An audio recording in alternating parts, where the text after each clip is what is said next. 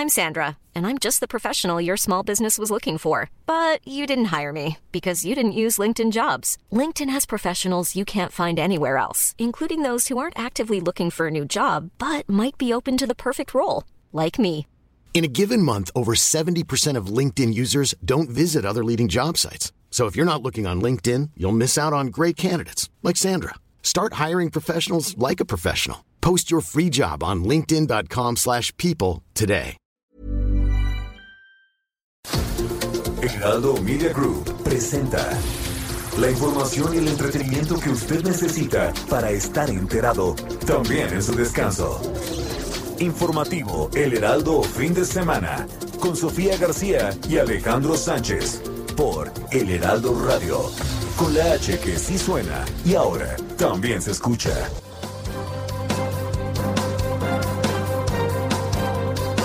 El presidente de Cuba utiliza argumentos de mi nación, que obviamente no comparto y no son ciertos. Sí hay algo que es cierto, que en mi país, por suerte, la oposición puede juntar firmas. En mi país, por suerte, la oposición tiene resortes democráticos para quejarse. Esa es la gran diferencia con el régimen cubano. Mi presencia en esta cumbre en ningún sentido ni circunstancia representa un reconocimiento al gobierno del señor Nicolás Maduro. No hay ningún cambio de postura de mi gobierno y creo que es de caballeros decirlo de frente. Tuvimos la participación de 31 países. Eh, hemos desahogado el orden del día, considerando que no se llevaba a cabo una reunión como esta hace muchos años. Nos parece que ya por el solo hecho de congregarnos quienes hoy estuvimos es un éxito mayor. La CELAC en estos tiempos puede convertirse en el principal instrumento para consolidar las relaciones entre nuestros países de América Latina y el Caribe y alcanzar el ideal de una integración económica con Estados Unidos y Canadá en un marco de respeto a nuestras soberanías. el próximo domingo, 19 de septiembre, a las 11.30 de la mañana, vamos a llevar a cabo en estrecha coordinación con la Coordinación Nacional de Protección Civil el segundo simulacro nacional por sismo 2021. Para este simulacro se ha planteado una hipótesis de un sismo de magnitud 7.2 con epicentro a 35 kilómetros al este de Acatlán de Osorio, Puebla, y con una profundidad de 55 kilómetros, el cual tendría una percepción en la mayor parte del centro de la República Mexicana.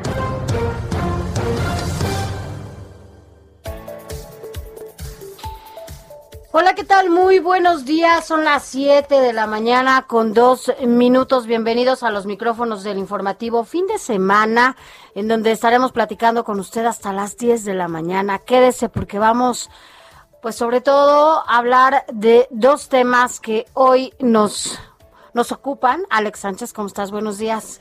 En donde tiene que ver también, eh, si bien hoy 19 de septiembre es una fecha icónica para todos los mexicanos, para quienes lo vivimos en el 85, pero lo revivimos en el 2017 y las circunstancias fueron distintas porque, bueno, también el apoyo, la solidaridad que pudimos eh, dar a quienes eh, se quedaron sin nada fue, fue otra. Y hoy, recuerde, 11.30 de la mañana, el macro simulacro, Alex. Hola Sofi, muy buenos días a ti y a todos los que nos escuchan a lo largo y ancho del país y más allá de las fronteras. Estaremos de aquí hasta las 10 de la mañana. Y sí, el 19 de septiembre de 1985, un fuerte sismo azotaba a la Ciudad de México, dejó graves daños materiales y no se diga los psicológicos. Y exactamente 32 años después, el mismo 19 de septiembre, pero de 2017, un nuevo terremoto sacudía a la capital del país. Eh, pues la verdad es que qué posibilidades había de que Se repitiera, repitiera ¿no? Este- el mismo día, ¿Dónde estabas en el 85? no en el- la misma hora, pero estaba ya preparándome y alistándome para A la irme a la primaria. Ah, yo también iba a la primaria. Entonces, eh, sí, yo tenía como nueve añitos cuando fue ese terremoto que nos marcó. Y fíjate que yo vivía en las zonas alejadas del centro de la Ciudad de México, allá por el, los límites de Xochimilco, de Tláhuac, donde no se registraron daños en lo absoluto allá.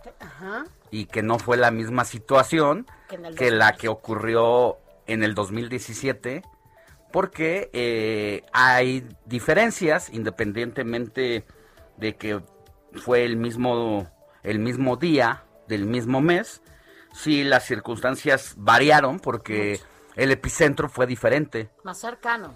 Fue ya no fue ya no provino de la costa de Guerrero ya fue eh, salió de Puebla y no se diga a la Ciudad de México entró por la parte de Xochimilco precisamente San Gregorio justo por esa parte en donde no era tocada donde no, era tocada gravemente por los sismos sí se sentía porque es un área gelatinosa por llamarlo de esa forma fangosa debido a que de todo lo que fue el Valle de México eh, antes de la conquista, son los únicos lugares que se mantuvieron estos grandes canales. Y entonces eso hace que la zona sea lacustre y cuando uno eh, se asomó y corrió en las primeras horas del terremoto de 2017 no podía dar crédito a lo que eh, miraba porque prácticamente San Gregorio había sido como bombardeado, las casas, eh, los árboles estaban eh, echados para arriba desde la raíz y devastados por este gran terremoto de hace ¿Cuántos años? El de 2017, de hace cinco años. Cinco. Fíjate que a mí en el 85, como a ti, yo también iba saliendo ya rumbo a la escuela, iba con mi hermanito, en ese entonces chiquitito todavía. Y yo, como sentía que movían el camión de la escuela, sentía que eran unos malosos que estaban moviendo el camión de la escuela. No tenías esta dimensión que tuvimos justamente en el 2017.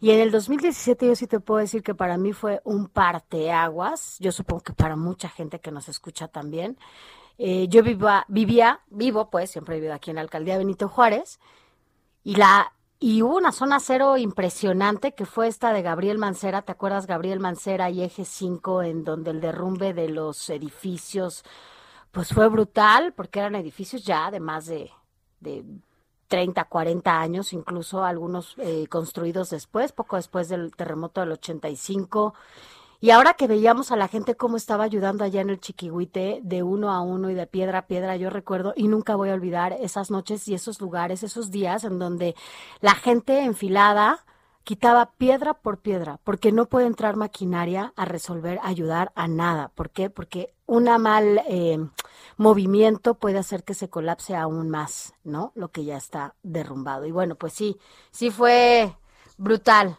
la, la situación que se vivió en ese 2017, ¿no? Así es. En el 85 el sismo en aquella ocasión fue de 8.1 grados y dejó al menos lo que las cifras más conservadoras, las no oficiales, se hablan de por lo menos 10 mil muertos, eh, pero hay quien dice que hasta pudieron haber sido 40 mil.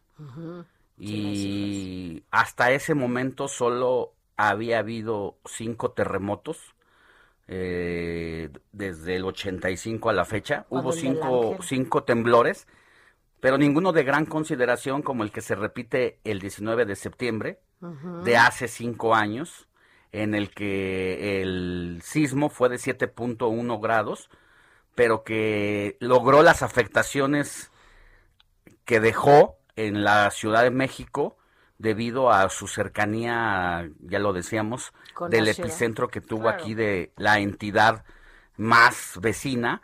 Y bueno, pues sí se habla de que por lo menos hubo 285 muertes. No, nada en comparación del 85, pero tener ya eh, pues esa remembranza, esa experiencia, hace para muchos que hayan vivido una situación meramente similar porque también dejó inmuebles y afectaciones muy severas, en donde más de 200, 300 eh, construcciones, inmuebles, claro. pues tuvieron que ser eh, evacuadas por quedar insensibles y quedar, eh, quedar sensibles ante cualquier otra catástrofe. Así es, ya platicaremos de eso y como se lo adelantábamos, recuerde a las once y media de la mañana, hoy va a haber un macro simulacro. Usted sabe la importancia de participar en estos ejercicios cívicos porque pues es la diferencia que nos puede ayudar a todas y todos a tener esta cultura cívica para poder salir a tiempo, tener y contar con las herramientas en cada uno de los inmuebles. Más adelante vamos a hablar con especialistas para que pues podamos salir rápido. ¿Y qué hacer si estás en un tercer piso? Ayer hablabas, Alex, de qué, qué hacer si estás en un cuarto piso, en un quinto piso. ¿Qué, ¿Qué, haces? ¿Subes, bajas, no? O sea, ¿para dónde? ¿Cómo te cubres o en dónde te cubres dentro de casa? Eso lo vamos a platicar más adelante y también vamos a hablar de lo que pasó ayer aquí en la Ciudad de México, este encuentro de 31 naciones en donde estuvieron presidentes como el de Venezuela, el de Colombia, el de Honduras, otros otros presidentes en esta cumbre llamada CELAC. Vamos a hablar de eso y mucho más porque hubo ahí unos eh, pues algunas confrontaciones, ¿no? Entre los eh, presidentes de América, en algún, con algunos, no todos. y representa una reunión de suma importancia para la región por lo que está pasando eh, en los últimos meses. Estamos viviendo una de las situaciones migratorias de mayor conflicto en la historia de la humanidad. Eh, personajes de todas las nacionalidades, personas provenientes de Haití, de El Salvador, de Nicaragua, de Honduras, de Venezuela, de Colombia, de Cuba, están llegando en caravanas de más de 10 mil personas que buscan transitar por México para llegar a la frontera de los Estados Unidos en busca de una vida mejor. Se lleva a cabo esta cumbre en ese contexto, pero oh sorpresa, porque el tema de migración no fue de interés para la región que está siendo azotada por esta ola migratoria y que tiene severos problemas. Sin embargo, sí se habló de integrar en un solo bloque a la región y no se lo di, no se dijo, pero entre líneas se sabe que pues es hacerle un, un frente a los Estados Unidos para que lo que se tenga que negociar de hoy en adelante sean los mismos intereses para este bloque que pretende estar en unión de México hacia pues el sur de América, Latina.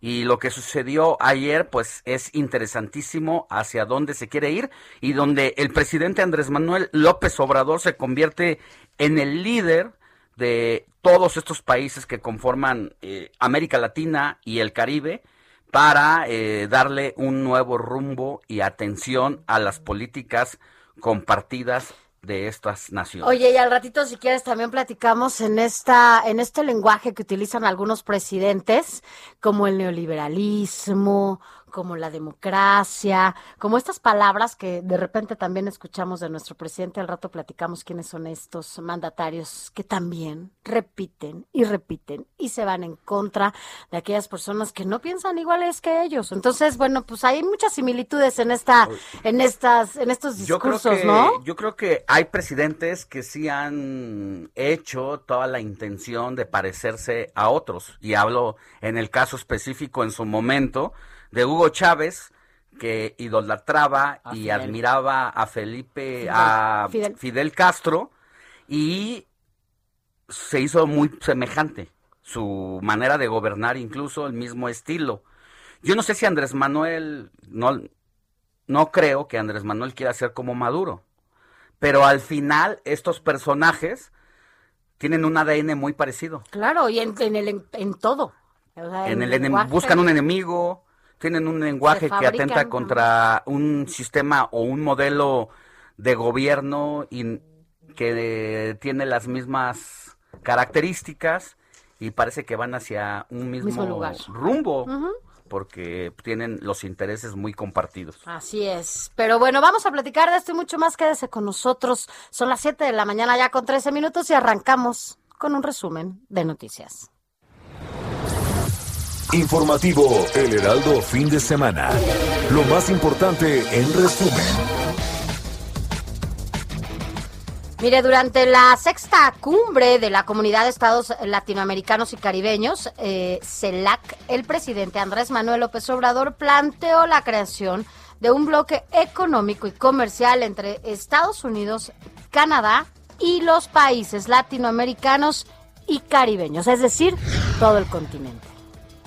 El subsecretario de Relaciones Exteriores para América Latina, Maximiliano Reyes, anunció que durante la próxima cumbre del G20, México y Argentina presentarán una posición latinoamericana para solicitar un mayor acceso a las vacunas contra el COVID-19 y que fue uno de los temas que ayer dominaron precisamente la agenda de esta reunión de la Comunidad de Estados Latinoamericanos y del Caribe, la CELAC.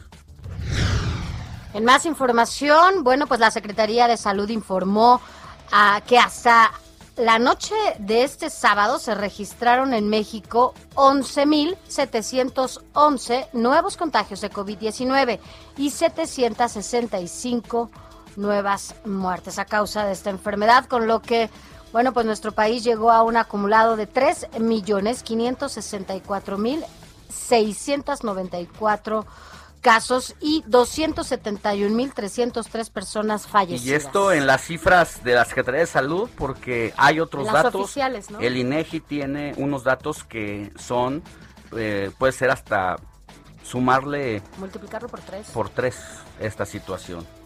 Tras las intensas lluvias de las últimas horas que causaron severas afectaciones en estados como Hidalgo, Morelos, San Luis Potosí, Querétaro y Michoacán, el ejército mexicano aplicó el plan DN3 para el desalojo y rescate de los habitantes afectados.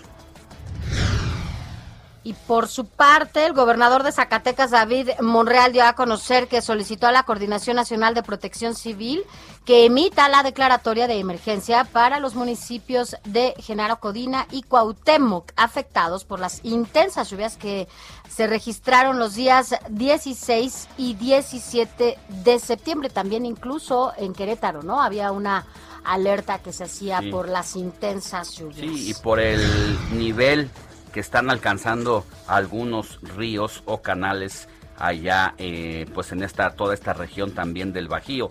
En más información, pero en temas internacionales, el régimen talibán en Afganistán disolvió este fin de semana el Ministerio para Asuntos de la Mujer para dar paso a la creación del Ministerio para la Propagación de la Virtud y la Prevención del Vicio, que se encargará de la rígida implementación de las normas islámicas. Y el gobierno de Francia emitió un reclamo a su similar de Estados Unidos luego de la ruptura de un contrato de venta de submarinos franceses a Australia, lo que ha generado tensión en la relación diplomática entre ambos países, que ahora es conocida como la traición de los submarinos. Es momento de ir a un adelanto del resumen informativo con Adrián Caloca y los deportes. Adelante, Adrián. Muy buenos días, Alex Sofi, todos nuestros queridísimos radioescuchas, como siempre, deseándoles un extraordinario inicio de domingo para cerrar de la mejor manera su fin de semana. Y qué mejor manera de hacerlo, por supuesto, que estando bien informado de todo lo que sucede alrededor del mundo de los deportes. Es por ello que más adelante estaremos platicando de la actividad sabatina en la jornada 9 del torneo Apertura 2021 de la Liga MX. Los resultados, algunos sorprendentes, algunos inesperados, sí, y pues que obviamente nos dejaron con toda la emoción para continuar a los partidos que habrá este domingo en horarios poco habituales, un platillo bastante interesante y que por supuesto lo estaremos comentando más adelante. Pero no solamente platicaremos del balompié nacional, sino también del tocho de la mejor liga del mundo, por supuesto la NFL que comenzó desde el fin de semana pasado, por lo cual, como es eh, habitual, durante los segundos semestres de cada año, pues la NFL es del domingo y hoy por supuesto no podría ser la excepción. Arranca desde el mediodía cuáles son los partidos más interesantes, cuáles serán los partidos que serán transmitidos en nuestro país y que pues valen más la pena, lo estaremos comentando más adelante. Por eso esto y mucho más en cuanto a deportes, Alex, Sofi, Sofi, Alex, lo estaremos platicando. Gracias, mi querido Adrián. En este momento son las 7 de la mañana con 19, minutos, hora del centro de la República y una hora emblemática porque un día como hoy, pero de esta misma hora de 1985, la Ciudad de México y parte de pues todo el valle era azotado precisamente por el terremoto de 8.1 grados en la escala de Richter y en este momento el presidente de la República se encuentra ya ahí en el Zócalo Capitalino haciéndole honores. al Ávaro Patrio. Parece que está acompañado de la jefa de gobierno de la Ciudad de México, Sofi. Así es, y bueno, en este evento conmemorativo en donde se están ubicando todo eh, el presidente y parte de su gabinete en el Zócalo, en la plancha de este Zócalo capitalino totalmente húmeda por las lluvias que eh, recibimos todos ayer en la noche. Se está izando la bandera, ya sabe usted, a la mitad eh, por esta conmemoración, por las víctimas, en memoria de la conmemoración de las víctimas de aquel 19 de septiembre de 1985, que justamente a esta hora estaba, parecía ya concluyendo el terremoto de 8. 1. Eh, tenemos la transmisión en vivo que se está llevando a cabo, escuchemos.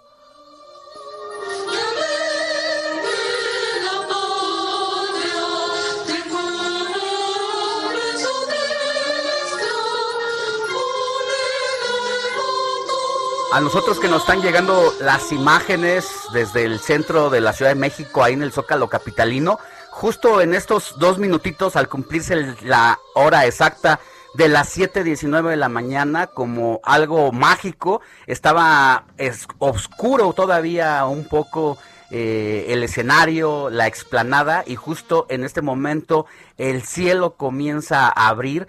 A, eh, se ha pues ha salido como un poco la luz, ¿no? El, aunque es un día nublado, pues ya comienza a clarear esta mañana y la bandera se encuentra izada a media asta en recuerdo precisamente de todas las víctimas, pues súmele usted entre las de 1985 y las de 2017, eh, pues nadie va a tener nunca el número exacto, pero las cifras más conservadoras hablan de, por los dos eventos, alrededor de unas 14 mil de funciones mm. ocurridas por eh, los terremotos. Y mira, hay que decirlo ya lo eh, con el presidente de la República en este momento, en el centro de esta plancha del Zócalo Capitalino, está también acompañado por la Secretaría de Seguridad Pública, quien es Rosa Isela eh, Rodríguez. y también están ahí, bueno, pues todos los secretarios de las Fuerzas Armadas. Así que, bueno, pues Así, esta conmemoración en memoria de las víctimas de los sismos del 19 de septiembre del 85, pero sí también del 2017, aunque fueron en horas distintas, como ya lo decíamos, es 7.19 de la mañana y 1.13 de la tarde. Así los esta conmemoración que sin duda un día un día icónico y que nos duele a los mexicanos, pero que también un día en el que mostramos de qué tamaño somos porque salimos a las calles a ayudar, a apoyar, a solidarizarnos con todos aquellos que perdieron absolutamente todo. También vemos eh, allí en pues en la fila de donde está el presidente de la República encabezando esta ceremonia junto con la jefa de gobierno a representantes, ya lo decía Sofía, eh, el secretario de la Defensa, el, al parecer el secretario de la Marina, hay mucho más eh, elementos del ejército mexicano, pero también eh, al costado de ellos o enfrente de ellos vemos a representantes de los cuerpos del rescate, desde las corporaciones oficiales como el ERUM hasta los topos, que en ese año de 1985 surgieron en México como un grupo de apoyo y de rescate que poco a poco tuvieron que írselas ingeniando para volverse prácticamente profesionales y que hoy son una referencia en el mundo y que cuando ocurre una catástrofe o una eventualidad de gran naturaleza, pues viajan estos cuerpos a prestar todo lo que han tenido que aprender a partir de vivir entre los escombros y buscar siempre señales de vida en medio de todos estos hierros retorcidos y todo el cemento, piedras y todo lo que eso representa. También hay que decirlo, los militares han sido una parte fundamental siempre en la ayuda que se da a la ciudadanía en momentos de catástrofe como, como fueron los dos terremotos, ¿no? Llegan ellos justamente eh, a, organizar, a, ayudar, a, salvar vidas, a sacar personas dentro de los escombros. Así que bueno, pues hoy, hoy un día conmemorativo en México, un día, un día que recordamos a todas estas personas. Así es, azar o no, Hoy, 19 de septiembre, estamos recordando los terremotos de 1985 y de 2017 en honor a todas aquellas víctimas, pero donde también los mexicanos hemos podido mostrar lo mejor de nosotros desde el punto de vista de la solidaridad. Vamos a una pausa y volvemos con más información. La noticia no descansa.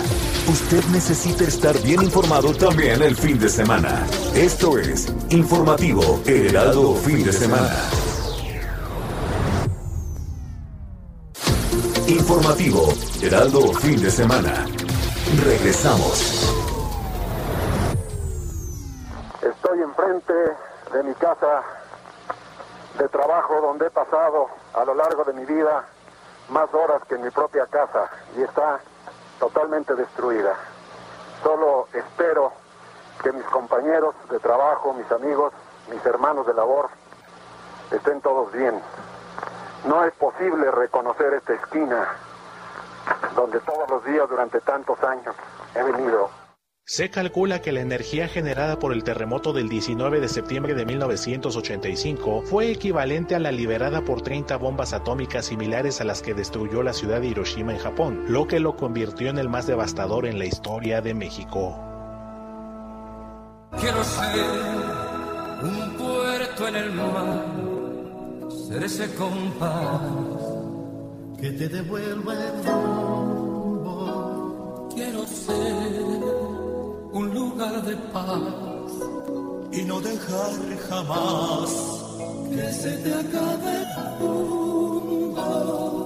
Amigo,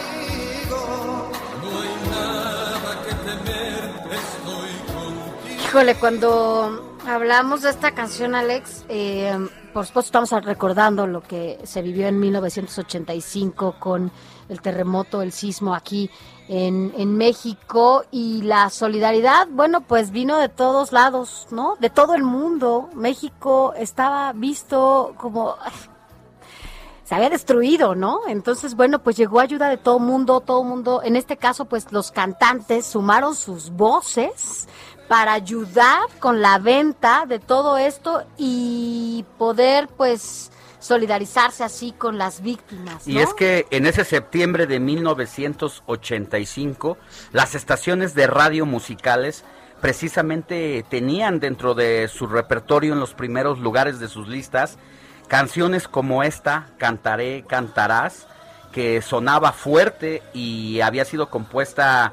por Albert Heyman y adaptada al español por Juan Carlos Calderón, que fue interpretada por el proyecto Hermanos, integrado por figuras como Julio Iglesias, Vicky Carr, José José, Pedro Vargas, Lucía Méndez y Emanuel, entre, otro, entre otros, aunque se trató de una versión latina de We Are the World, lanzada un año antes en Estados Unidos para apoyar al continente africano, Cantaré, mm. Cantarás, acabó convirtiéndose en esto que dices tú y que destacas, como pues un himno motivacional tras los terremotos del 19 y 20 de septiembre que dañaron parte de la Ciudad de México. Porque hay que recordar que después del sismo del 19, ¿no? En la mañana, que estábamos todos yendo a la escuela en ese momento en el 85, el 20, en la noche que fue viernes, me acuerdo perfecto que fue jueves y viernes, el viernes en la noche, porque mi mamá se reunía con las señoras de la calle donde vivíamos, todos los viernes en la noche se reunían para el cafecito.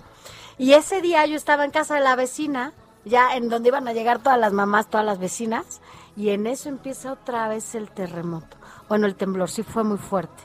Em, siempre, no sé si te pasó a ti, Alex, pero sí, sí vivimos algunas personas, eh, familiares, amigos que estuvimos cercanos y que perdieron algún familiar en este terremoto. Entonces, bueno, en ese caso fue justo una vecina de esa reunión que Vamos. perdió la vida en el CONALEP. Vamos a escuchar esta crónica que nos preparó precisamente Héctor Vieira sobre la semblanza de los sismos, de los sismos del 19 de septiembre de 1985 y que son 36 años y de 2017 que son cuatro años, corrijo porque creo que hace ratito dije cinco, no son cinco, son cuatro años de 2017 a la fecha. Esta es la crónica de Héctor Vieira.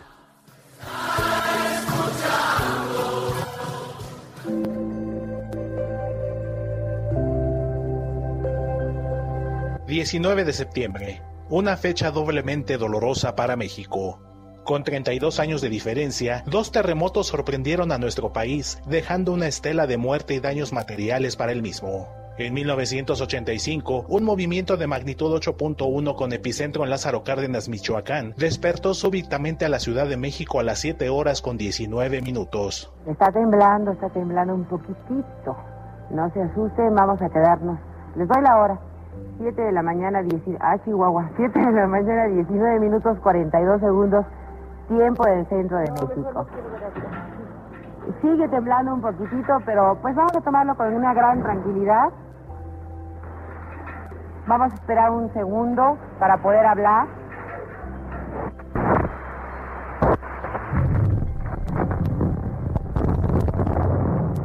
En 2017, otro movimiento, esta vez de magnitud 7.1 y con epicentro en Atzochiapan, Morelos, reabrió las heridas a las 13 horas con 14 minutos, dos horas después del simulacro en el que se recordó lo sucedido 32 años atrás. Traten de mantener la calle libre, todo sobre carriles metrobús o en banquetas, no obstruyan las calles.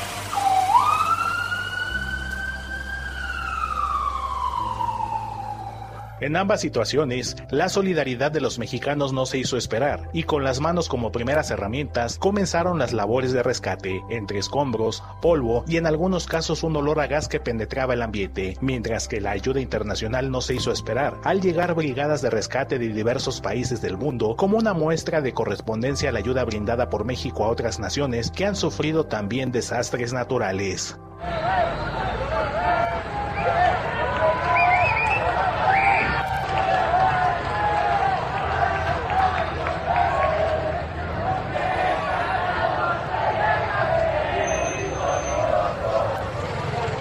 Tanto en 1985 como en 2017, la capital mexicana se convertía en la zona más afectada por los terremotos, cuya cifra oficial de víctimas nunca logró esclarecerse en el caso de 1985, en el que versiones extraoficiales hablan de hasta 40.000 víctimas. En tanto, en 2017 la cifra oficial de fallecidos fue de 369, de los cuales 228 se concentraron en la Ciudad de México. Tengo la tristeza de decir que estoy en presencia de uno de los más grandes desastres que he visto en la historia de la Ciudad de México desde que nací en ella. Han pasado 36 años desde el ya lejano 1985 y 4 años desde 2017 y como ocurrió en ambos desastres, México sigue en pie. Informó para el Heraldo Radio Héctor Vieira.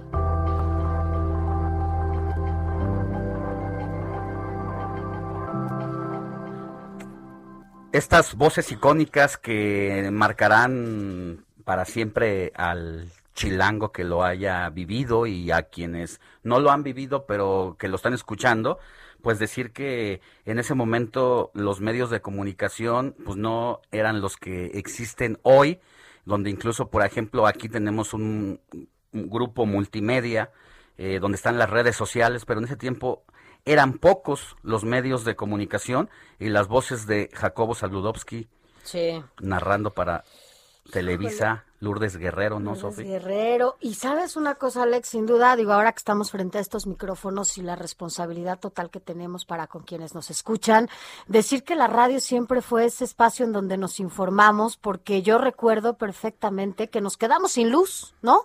Mucho tiempo, no había tele, no había nada, y pues teníamos nuestro radio de pilas. De pilas. Entonces escuchábamos la radio para informarnos, porque no había otro medio por el que nosotros pudiéramos saber qué estaba pasando.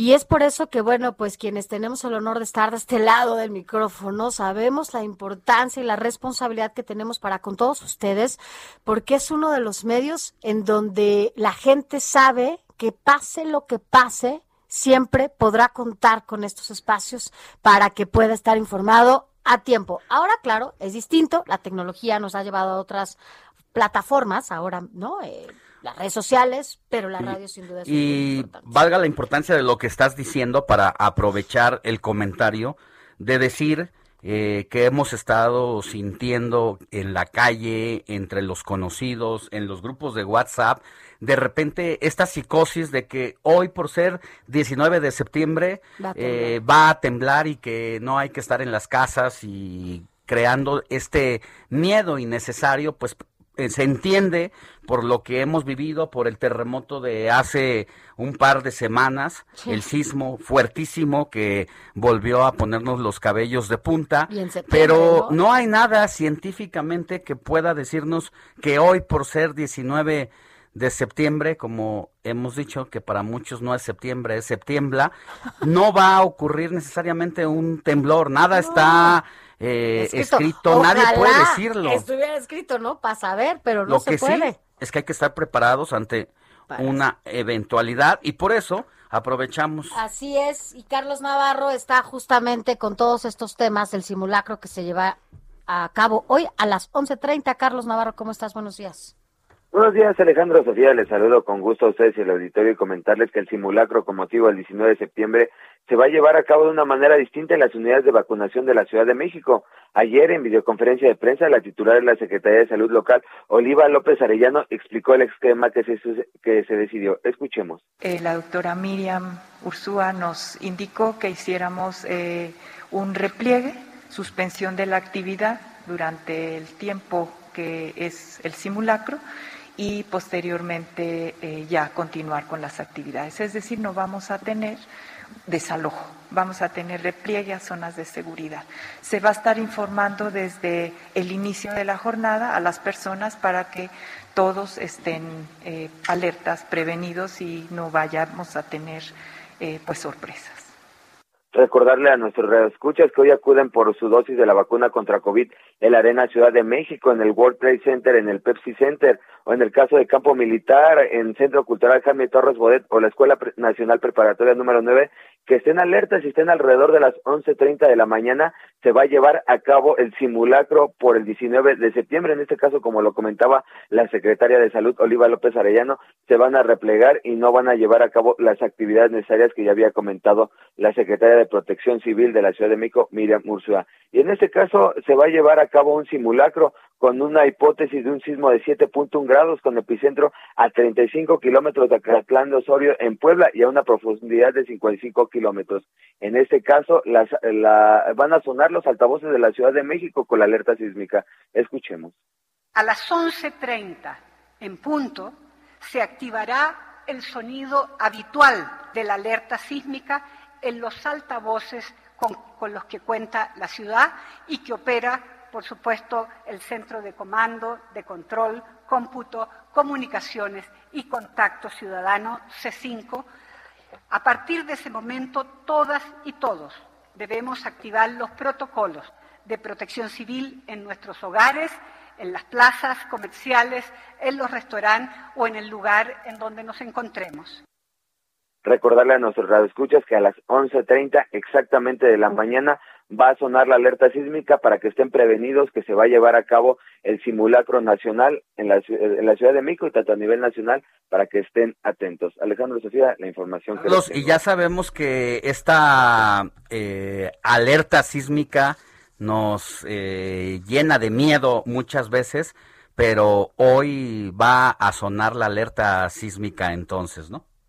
Es correcto, en más de los de 12 mil altavoces de la Ciudad de México va a sonar la alerta sísmica, así es que hay que estar prevenidos, no hay que caer en crisis y estar pendientes de llevar a cabo de la mejor forma el simulacro que es para eso, estar pendientes y no no caer en detalles que nos puedan afectar en un futuro, más vale prevenir que lamentar. Y también decirle a la gente que nos escucha que justamente, como lo dices, pues esta, este ejercicio sirve para detectar como otras cosas, por ejemplo, si la si el altavoz que está cercano a su casa no lo escucha o no sonó justo a las 11:30, que es el simulacro, lo pueda reportar y justo se puedan pues llevar a cabo los arreglos necesarios para que pues sí funcione, ¿no? Y no vaya a ser que en algún momento que sí sea importante que esté sonando para que salgan a tiempo de casa no suene porque no se reportó justamente en este en estos simulacros que se hacen, ¿no? Es correcto, justamente el C5 ha mencionado a través de sus redes sociales y en otros comentarios anteriormente que pueden ubicar el mismo altavoz que no sonó, que, está cerca de su casa, pueden buscar el ID que le llaman, eh, un número que aparece la clavecita que está ahí. Exacto, y a través de Twitter le pueden escribir al C5 arrobándolo decirle, oye, no se escuchó este altavoz cerca de mi casa, para que pongan atención en este caso y evitar detalles que nos puedan beneficiar en un futuro para que estemos alerta. Ok, y para que los que y los que no tengan Twitter, por ejemplo, que si tomen una foto o que la manden, vaya, eh, hay un teléfono del C5 o a Locatel que llamen para que den a conocer esta esta información, ¿no? Exacto, en Locatel pueden llamar también, pueden, como tú lo comentabas, Sofi, hay algunas personas que no tienen redes sociales, a través de Locatel pueden llamar y reportar el altavoz que no se escuchó cerca de su casa para, eh, pues, es, es, esto un ensayo para evitar cualquier detalle en un futuro. Gracias, Charlie.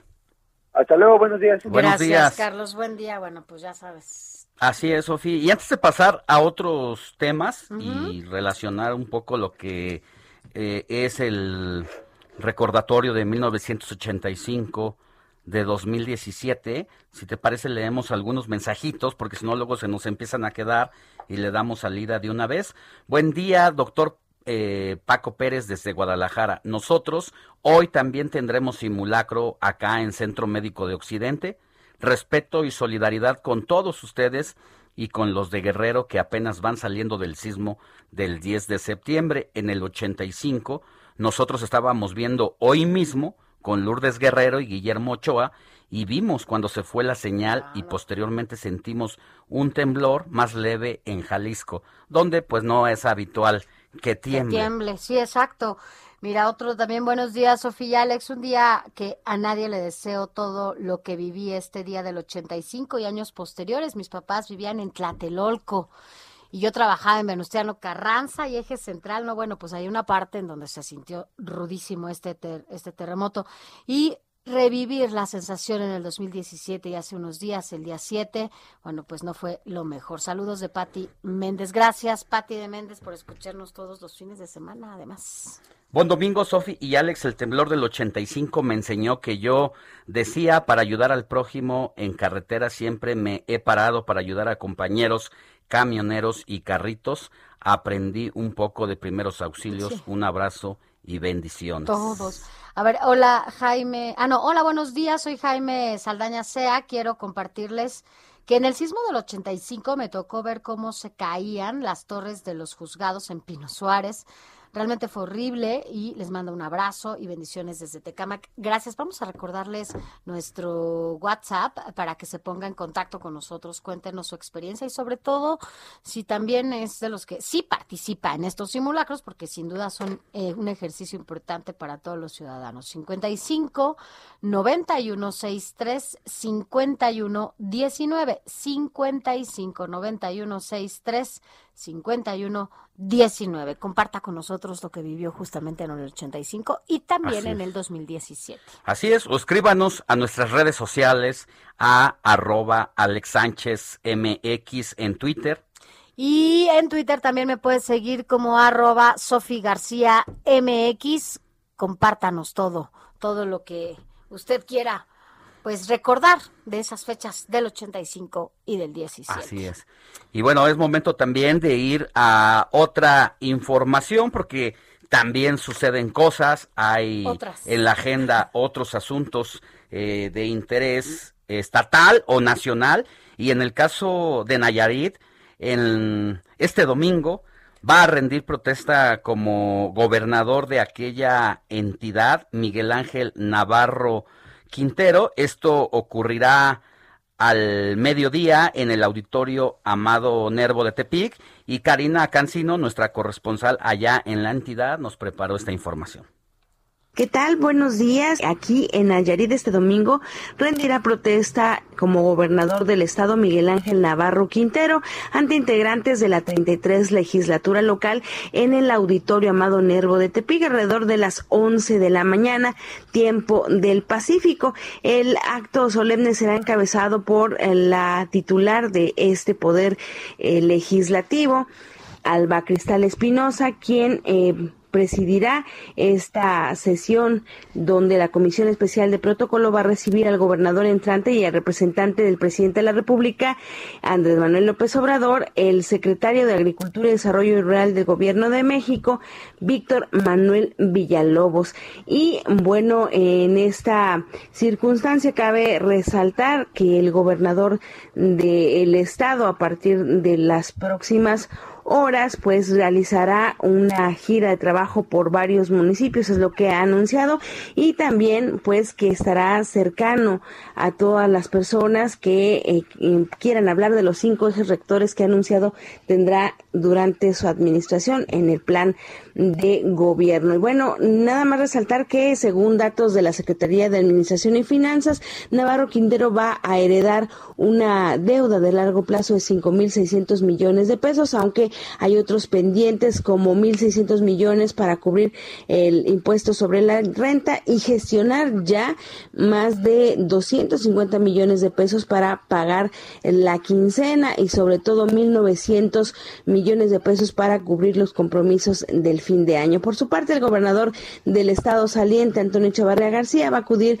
a la ceremonia de protocolo y estará también eh, presente en este lugar y dio un mensaje público en el que señaló que uno de los logros de su gobierno fue la detención de 21 exfuncionarios señalados por distintos delitos, incluyendo al titular del Poder Judicial, Antonio Enríquez Soto, y al propio exgobernador Roberto Sandomar. Además, también defendió que de los cuatro años de su gobierno, estuvieron marcados por el paso del huracán Huila, que dejó daños por 10 mil millones de pesos, y ahora la contingencia sanitaria de la COVID-19 y eh, deudas y complicaciones financieras heredadas desde el gobierno de Roberto Sandoval. Esta es la información desde Nayarit. Soy Karina Cancino y estoy con ustedes. Gracias, Karina. Estaremos eh, siguiendo esta cobertura de parte de El Heraldo eh, de México a través de sus distintas plataformas, más tarde aquí y en la página web, ¿no? Empiezan los cambios de gobierno ya. Sí, pues ya están sucediendo, eh, no hay fecha que no se cumpla y esto como parte de los resultados de la jornada electoral del pasado 6 de junio. Pero vamos a otros temas, Sofía. Vámonos a otros temas y ahora vámonos hasta Hidalgo porque allá no les ha ido nada bien tampoco con estas lluvias intensas que se han registrado y bueno, pues debido a un nuevo desbordamiento del río Tula desalojan a los habitantes de nueve colonias en ese municipio que se mantiene en una situación realmente de emergencia. Pero José Ignacio García, nuestro corresponsal allá en Hidalgo, nos cuenta de qué se trata. El río Tula volvió a elevar su cauce en la madrugada del sábado, por lo cual elementos de protección civil municipal y estatal pidieron a la población de nueve colonias del municipio de Tula desalojar para prevenir un nuevo riesgo de inundación. El Ayuntamiento de Tula pidió a los habitantes de las colonias 16 de enero, Dengui, El Carmen, La Mora, La Malinche, San Lorenzo, San Marcos, Unidad Habitacional de Pemex y la zona centro del municipio desalojar las viviendas ante el riesgo de nuevas inundaciones, por lo que se instalaron los albergues temporales en la unidad deportiva y en el Salón Maturano. Las autoridades locales exhortaron a la población a evitar acercarse al río, ya que podría arrastrar piedras, lodo, troncos de árboles, cables de energía eléctrica, lo que representaría un riesgo para la ciudadanía, por lo que también colaboraron elementos del Ejército Mexicano y de la Guardia Nacional. En tanto, la Subsecretaría de Protección Civil Estatal detalló que la cuenta del río Tula incrementó también por las lluvias del Valle de México, por lo que previamente estipularon que las inundaciones podrían alcanzar hasta el 70% con respecto a las registradas el pasado 7 de septiembre en el municipio. No obstante, el impacto fue mayor. También la Comisión Nacional del Agua cerró las compuertas de la presa La Requena para permitir el paso del caudal proveniente del Valle de México, por lo que el cauce del río alcanzó su mayor nivel cerca de las 3 de la mañana del sábado y paulatinamente comenzó a descender. Es la información que tenemos hasta el momento desde el estado de Hidalgo, informó José García. Gracias, Pepe García, por tu información. Pero mira, aunado a esto, Alex, hay otra, hay otra alerta que justamente da a conocer Germán Santoyo ayer en la noche en su Twitter, en donde, bueno, pues alerta sobre todo la presa Centenario que está allá en Querétaro. O sea que las inundaciones siguen causando estragos, no, no está terminando todavía esta temporada de huracanes, de ciclones, y esto pues ha hecho que distintas entidades estén pues en el estado de alerta precisamente por eh, ya sea pues por las fuertes intensas lluvias que eso alcanza que los ríos o canales estén al límite de su capacidad. Si te parece, otro mensajito, mi querida Sofi, que nos llega aquí es, hola, buenos días, me llamo Elena y en el temblor del 85 estaba en el hospital de la Magdalena de las Salinas, no nos dejaron salir, pasaron los cueros, cuerpos, cuerpos, los cuerpos del edificio de enfrente porque se cuarteó totalmente, fue algo horrible, toda la planta baja estaba llena de enfermos, todos en el piso. Ah y me hace recordar pues todos los médicos que fallecieron precisamente pues en el en los diferentes hospitales como el hospital de Juárez, el, centro médico, donde incluso había grandes eminencias que habían ido a estudiar a Alemania, venían preparados, estaban dispuestos a desarrollar una carrera y desafortunadamente ahí quedaron. Vamos a una pausa y volvemos con más información. La noticia no descansa. Usted necesita estar bien informado también el fin de semana. Esto es Informativo Heraldo Fin de Semana. Informativo, Heraldo Fin de Semana. Regresamos.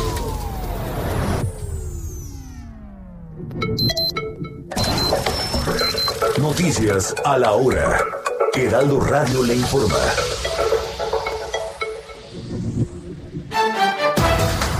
Muy buenos días, 8 de la mañana en punto. Este domingo 19 de septiembre se llevará a cabo el Simulacro Nacional 2021 con la hipótesis de un sismo de magnitud de 7.1 grados.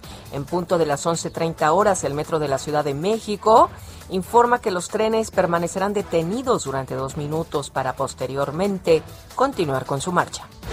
Luego de los sismos de septiembre de 2017 y febrero 2018, el gobierno federal otorgó entre 2018 y junio pasado 55.017 subsidios para reconstrucción de viviendas, lo que representó un número igual de familias atendidas. Según el tercer informe de gobierno, del total de subsidios, 48.9% fue otorgado a hombres y 51.1% a mujeres. 69.9% de estos apoyos se destinó a la atención de viviendas con daño total. Las intensas lluvias de la noche del viernes causaron severas afectaciones en al menos cinco estados del país. Algunos como Hidalgo se recuperaban de una inundación ocurrida hace apenas 11 días. La Secretaría de Medio Ambiente y Recursos Naturales autorizó la apertura al turismo de bajo impacto en las Islas Marías. Sin embargo, no se podrán recorrer los penales que quedaron abandonados. Tampoco se permitirá la pernocta de los visitantes ni la realización de actividades recreativas de nado y buceo. Además, se prohíbe el ingreso con cualquier tipo de plástico desechable, ya que ahora se considera una reserva libre de plásticos de un solo uso. En el mundo, las autoridades australianas anuncian la relajación de algunas restricciones contra la COVID-19 en Sydney, la ciudad más afectada por la pandemia, mientras aumenta el ritmo de las vacunaciones con más del 36% de su población inoculada.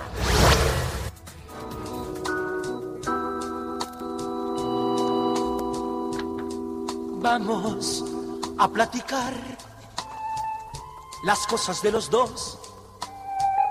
No tiene caso ya callar nuestra verdad. El 2022 será un año muy especial para los socios del ritmo, una agrupación que comenzó en Campeche tocando cumbia en noviembre de 1962 y que cumplirá 60 años de poner a bailar al público de México. Ellos comentan que están en pláticas con su compañía para un disco de aniversario, además de que se prevé lograr una serie para contar la historia de su vida. Encontrar los motivos que quisieron dejarme. Son las 8 de la mañana con 3 minutos. Les invitamos a que sigan en la sintonía del Heraldo Radio, escuchando también el informativo El Heraldo Fin de Semana con Sofi García y Alex Sánchez. Le informó Mónica Reyes. Un poco quedes tú y un poco quede yo. Hará que nuestro ayer no sea un triste recuerdo. Esto fue Noticias a la Hora. Siga enterado. ¿Cómo te va, mi amor? ¿Cómo te va? Era en silencio la pregunta entre tú y yo. ¿Eres feliz, mi bien, sin engañar? Porque a mi puerta el amor nunca volvió. ¿Cómo te va, mi amor? ¿Cómo te va? Era en silencio la pregunta entre tú y yo. ¿Eres feliz, mi bien, sin engañar? Bueno, ya, ya lo escuchó usted. Estamos eh, justamente recordando aquella época de 1985, que bueno, pues a propósito, ¿no? De, la conmemoración de del terremoto que se vivió en aquel momento. Bueno, pues también hubo eventos paralelos, ¿no? Como los musicales, como siempre, en, en cualquier momento eh, van acompañados de la música. Y es que justamente desde la tercera semana o durante la tercera semana de septiembre de 1985 estamos hablando del mismo mes en donde se eh, pues fue registrado el, el terremoto pues también Pandora ya estaba en las primeras listas de popularidad con esta canción. Yo me acuerdo, bueno, era de cómo te va, cómo te va mi porque además habla del teléfono y que las horas en el teléfono y uno cómo se la pasaba pegada en el teléfono con un cable como de tres metros, que po- porque no había el inalámbrico, entonces te podías llevar tu teléfono con tu cable como de tres metros a tu recámara. Entonces, bueno, pues ahí estaba, estamos recordando a a Pandora con ¿Cómo te va? Mi amor, una canción que, bueno, fue compuesta por el nicaragüense Hernaldo Zúñiga y, bueno, pues la cantaba este grupo conformado por tres, por tres mujeres. Ellas serán Fernanda y, e Isabel, que, bueno, son hermanas, y también Maite Lascurain. Y pues duró mucho tiempo, incluso hace no mucho, justo antes de que se llevara esta pandemia, yo justo fui a, un concierto todavía de Pandora, repleto del Auditorio Nacional y todo el mundo coreando. ¿Cómo te va, mi amor? Estábamos ahí todos viendo a Pandora, yo recordando, ¿verdad? ¿Cómo no? Esa época. A mi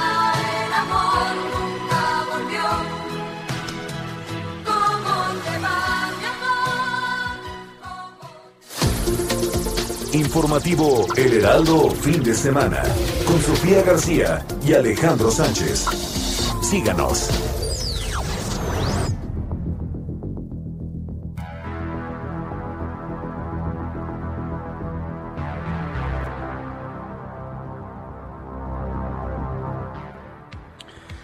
Fer Coca, es un gusto tenerte en esta mañanita de 19 de septiembre. ¿Dónde andas? Mi querido Alex, pues aquí en, en- en mi pueblo, en Ixtapaluca, en el Estado de México, hace frío, amaneció nubladón. ¿Qué tal la lluvia de anoche, Fer? Híjole, es- estos días de lluvia han estado intensos, mucho frío y, y desde hace rato recordando a los amigos y a las víctimas que en el 85 y en el 17 fallecieron a causa de los terremotos.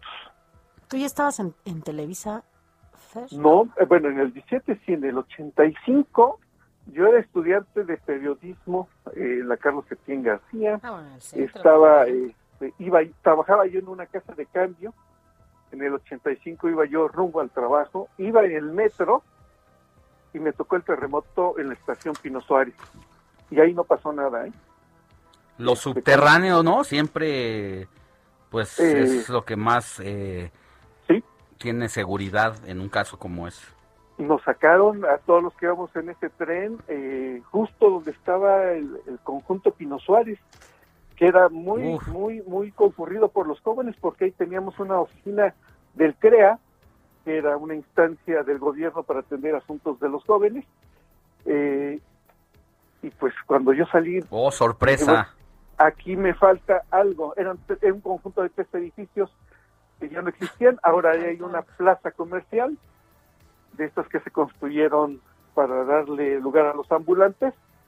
Y bueno, muchos amigos ahí eh, resultaron eh, no solo eh, con la pérdida de vidas, sino también sus casas, sus bienes y su historia se tuvo que modificar después de ese día. El del 17 trágico también. Y bueno, eh, recordándolos hoy. eh, en fin, eh, ahí andábamos hace treinta y tantos años y hace cuatro también, este, recordando a, a nuestros amigos de, los terremotos. Muy bien, mi querido Fer, después de esta remembranza, cuéntanos el día de hoy con qué nos vas a ayudar, qué es lo que nos vas a, a dar de análisis político.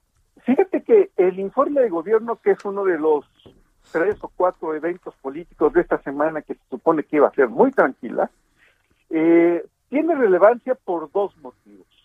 Uno, el político. Creo que es el inicio de la campaña presidencial de la doctora Sheinbaum, de la doctora Claudia Sheinbaum. Y dos, cuando esperábamos muchos que fuese un evento estridente, creo que se guardaron muy bien las formas y a pesar de que se eh, hicieron señalamientos a la administración de la doctora Sheinbaum, creo que los partidos políticos de la oposición fueron muy civilizados y creo que también en reciprocidad la doctora Sheinbaum tuvo un informe eh, a la altura, creo, de la circunstancia que se vive. Pues le Dos fue cosas. bien, ah, o sea, un poco eh, entendiendo lo que dices, mira, fueron tres gobernadores, también fueron secretarios de Estado con ella acompañándolo en su, en este tercer informe, ¿no? Entonces, bueno, pues llegó muy bien arropada la, la jefa de, de gobierno, ¿no? ¿sí? Hay un hay un elemento este y, y creo que fue de los pocos que lo vio porque conozco a ambas personas que participaron en ese evento mínimo pero significativo para mí.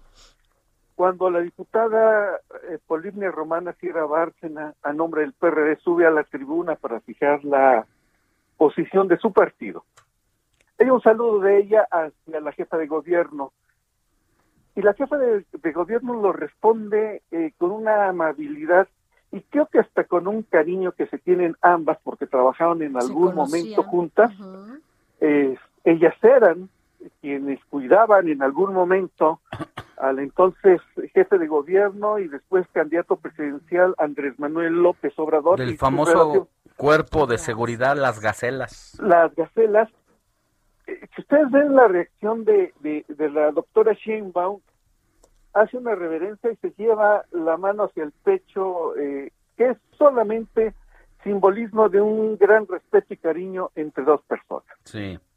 Romana hace la exposición, fija la postura de su partido, lo fija muy bien, creo que con un respeto y, y como le dicen los, los que saben, eh, un discurso muy republicano, y la respuesta creo que de la doctora Sheinbaum va en el mismo sentido.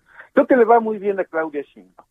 Dos cosas que a mí del informe me hicieron falta.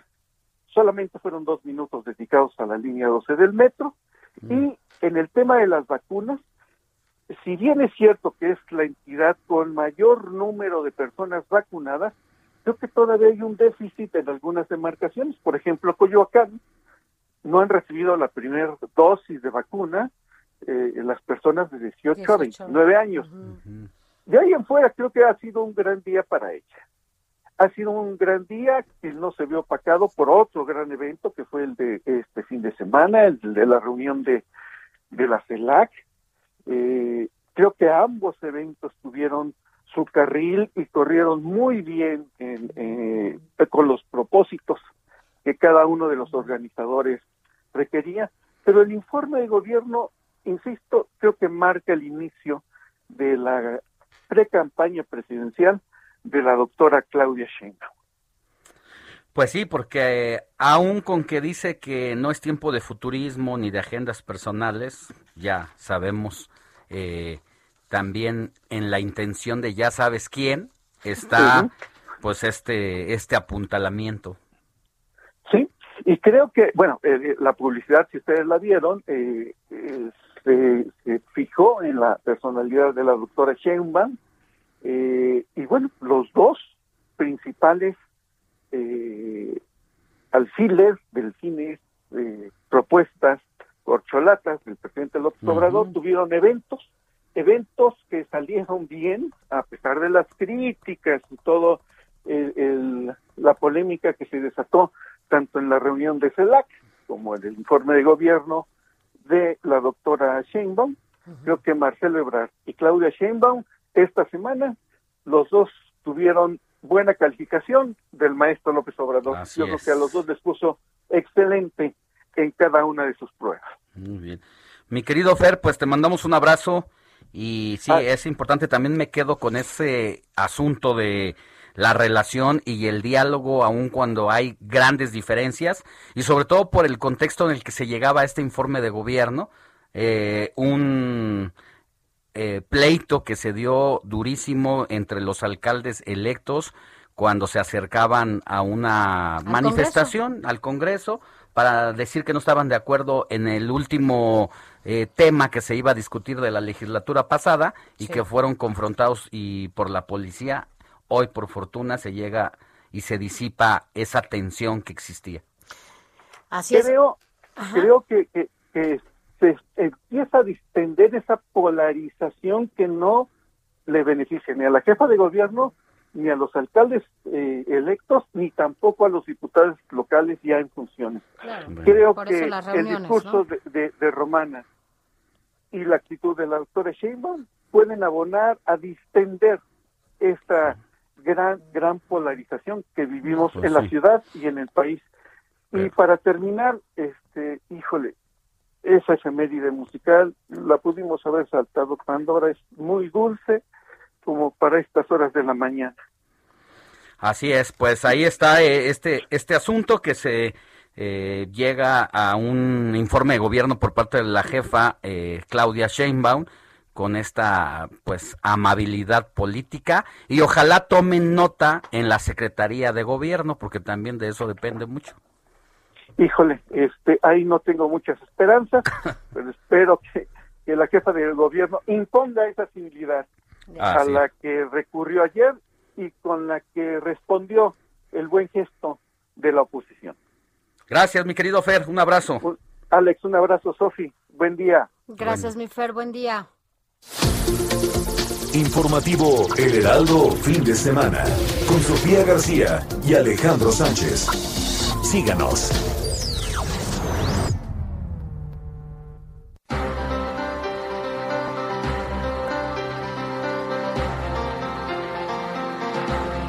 8 de la mañana con 16 minutos ya eh, de este 19 de septiembre, un, un día icónico y conmemorativo sobre todo para todos los y las mexicanas. Y es que ya han pasado pues cuatro años de aquel terremoto que vivimos de nuevo los mexicanos, en donde nos sacudió totalmente esa, esa tarde, ese mediodía, una 13 de la mañana, de la tarde, y en donde justamente en ese momento quien era el jefe de gobierno era el ahora senador Miguel Ángel Mancera, en donde, bueno, pues salimos después del simulacro, senador, muy buenos días, después del simulacro del mediodía convocado como cada 19 de septiembre, ese día nadie se la esperaba. ¿Dónde estaba el jefe de gobierno de ese momento en aquel 19 de septiembre? Buenos días, senador. Buenos días, Sofía. Buenos días, Alejandro. Pues eh, efectivamente, como lo comentas, después del simulacro en el C5, donde habíamos eh, agotado todo el eh, protocolo y había fluido la información, nos fuimos a la jefatura de gobierno y estaba en una entrevista precisamente en la jefatura de gobierno, en el momento mismo en que comenzó el, el, el terremoto. Sí, y de repente viene esta sacudida, doctor Mancera, eh, comienza usted a recibir mensajes inmediatamente, no sé de qué parte de la autoridad de gobierno, del C5, y se entera que pues sí, sí, desafortunadamente hay un desastre en la capital del país. Bueno, lo que, lo que sucede eh, eh, inmediatamente después que comienza el movimiento es que eh, salgo de la oficina y, íbamos a tener una reunión, estaba el, el ingeniero Cuauhtémoc Cárdenas, entonces eh, procuro auxiliar eh, y acompañarnos en la salida de la, de la puerta de la oficina hacia las escaleras, donde se estaba llevando a cabo el desahogo del edificio.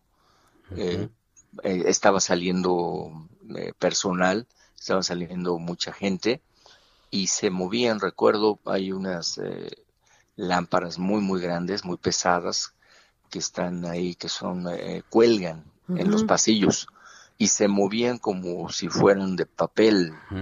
El edificio se movía de una forma eh, muy brusca, no había manera de caminar, pues no había manera de avanzar más. Sí sintió temor, sí sintió miedo en ese momento, ¿no? Cuando estaba. Ah, no, sin duda, pues yo creo que eh, todo el mundo eh, siente este, este escalofrío que te recorre la piel cuando se mueve de esa forma la tierra y sobre todo piensas en todas las consecuencias, atraviesa por tu mente en segundos todo lo que puede suceder, todo lo que puede suceder a mucha gente eh, en toda la ciudad.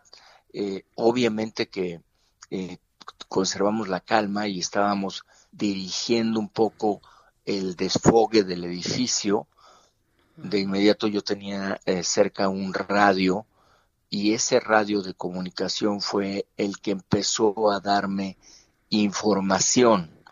Debo decirles que la primera información que tuve antes de, eh, de saber que había arribado ya el helicóptero, el helicóptero llegó a Tlaxcuaque, los cóndores estaban ya en, en el exactamente en el aeropuerto de Tlaxcuaque, es que eh, se reportaba un colapso, un edificio que había sufrido colapso en la zona de la colonia Roma.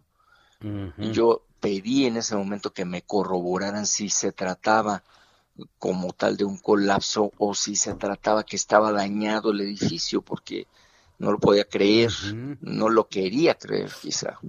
El famoso... y así fue como... 286 de Álvaro Obregón, doctor. El, ¿Perdón? El famoso 286 de Álvaro Obregón. Así es. Y después se dio cuenta que no fue uno, fueron muchísimos edificios, más de 200 inmuebles que fueron colapsados, ¿no? Bueno, al subir, al subir, al estar en el aire, el, el primer rumbo que tomamos fue el rumbo norte, y en el rumbo norte lo que advertí fue eh, una, un incendio que estaba a la altura de una plaza comercial por Buenavista, en donde también teníamos algún problema eh, y estaba en desarrollo ese, ese incendio. Eh, se dio instrucciones a, bomberos y eh, al virar empezamos a ver pues cortinas no de humo sino de polvo y eso pues empezó a dar la, la señal de que estaban edificios que estaban eh, averiados, que habían colapsado, que tenían daños mayores. empezamos a tener reportes de varios lugares. Ya para ese momento, cuando menos eh, cinco o seis edificios que se habían averiado. Y así seguimos nuestro vuelo hacia el sur, donde fuimos detectando cada vez más edificios dañados, más lugares en problemas, hasta llegar eh, de nueva cuenta al C5, donde habíamos tenido lo que era el simulacro y que ahora se volvía una emergencia, una emergencia real que atender en la ciudad.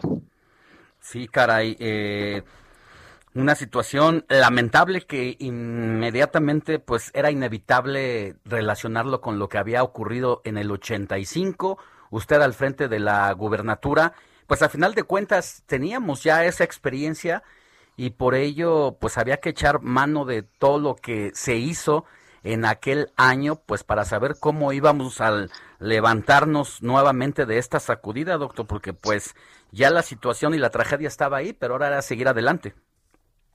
Se había quedado la ciudad efectivamente sin energía eléctrica, se estaban cortando vías de suministro de agua, se estaban evaluando daños en, eh, pues, en muchos de los sistemas que hacen que funcione la Ciudad de México.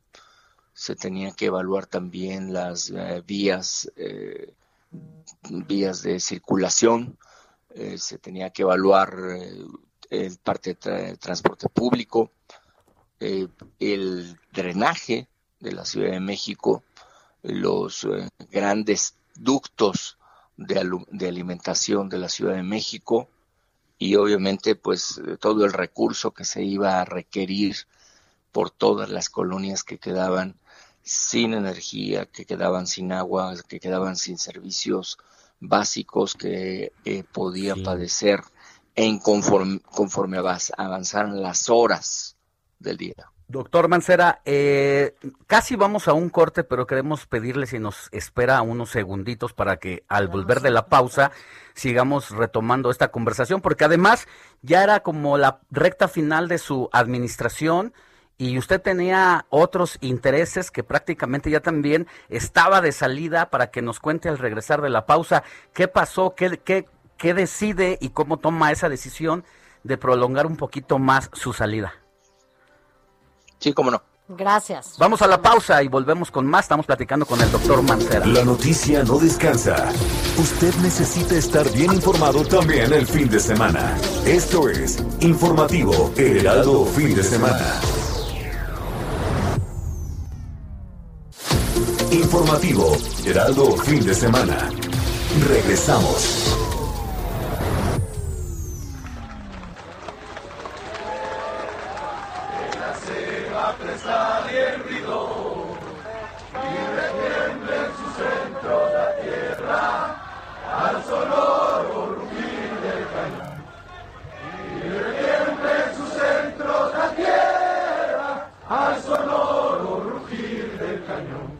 Pesar de ser de una magnitud menor al de 1985, el terremoto del 19 de septiembre de 2017 dio la impresión de ser más fuerte. Sin embargo, esta percepción se debió a que su epicentro fue más cercano, a 152 kilómetros de la Ciudad de México, mientras que el epicentro en 1985 se ubicó a 602 kilómetros de la capital.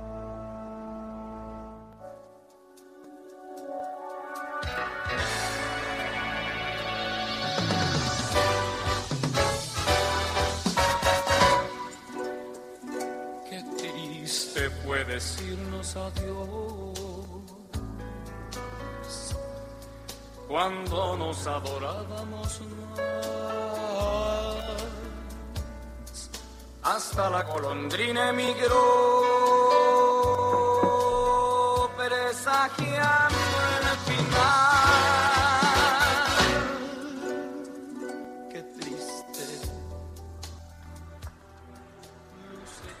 1985 y también pues el mundo del espectáculo eh, padeció algunas circunstancias que tuvo que cancelar, por ejemplo, o reprogramar diversos eventos como la difusión de la película Gavilano Paloma protagonizada por José José que se estrenó en el Real Cinema de la Ciudad de México unos días antes de la catástrofe de la catástrofe de donde se desprende esta nueva versión del Triste, el primer gran éxito del Príncipe de la Canción que fue incluida en la banda sonora del filme producido por Carlos Amador.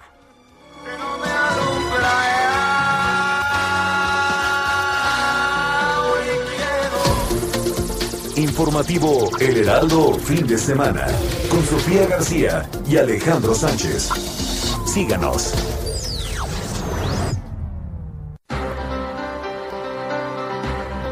Gracias por continuar con nosotros. Mire, estábamos platicando y nos aguantó en la línea eh, el senador Miguel Ángel Mancera, porque recordamos, estamos platicando sobre lo que se vivió el 19 de septiembre, pero del 2017, cuando usted, senador, era jefe de gobierno de la Ciudad de México, una de las pues de las entidades más lastimadas con este terremoto y donde también se da justo en este 17 en donde pues usted ya estaba casi partido en dos, ¿no? Ya estaba con estas aspiraciones, ya las había dado a conocer de manera pública y tuvo que alargar un poco más eh, su mandato eh, para pues reparar todos estos daños, ¿no? Atender más bien todos los daños que se habían ocasionado por el terremoto del 2019. Fue una, 17, perdón, una disyuntiva ahí entre lo, pues, el deber y las aspiraciones, ¿no?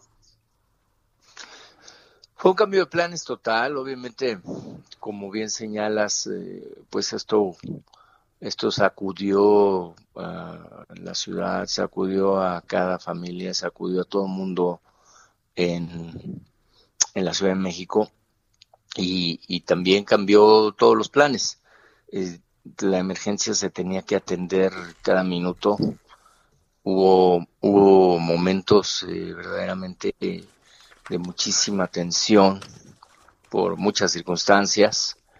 Eh, pero de lo que se trataba o lo que estábamos buscando es que la ciudad no padeciera lo que había padecido en el 85, es decir, ni un apagón prolongado, ni que se establecieran eh, albergues eh, sin ton ni son.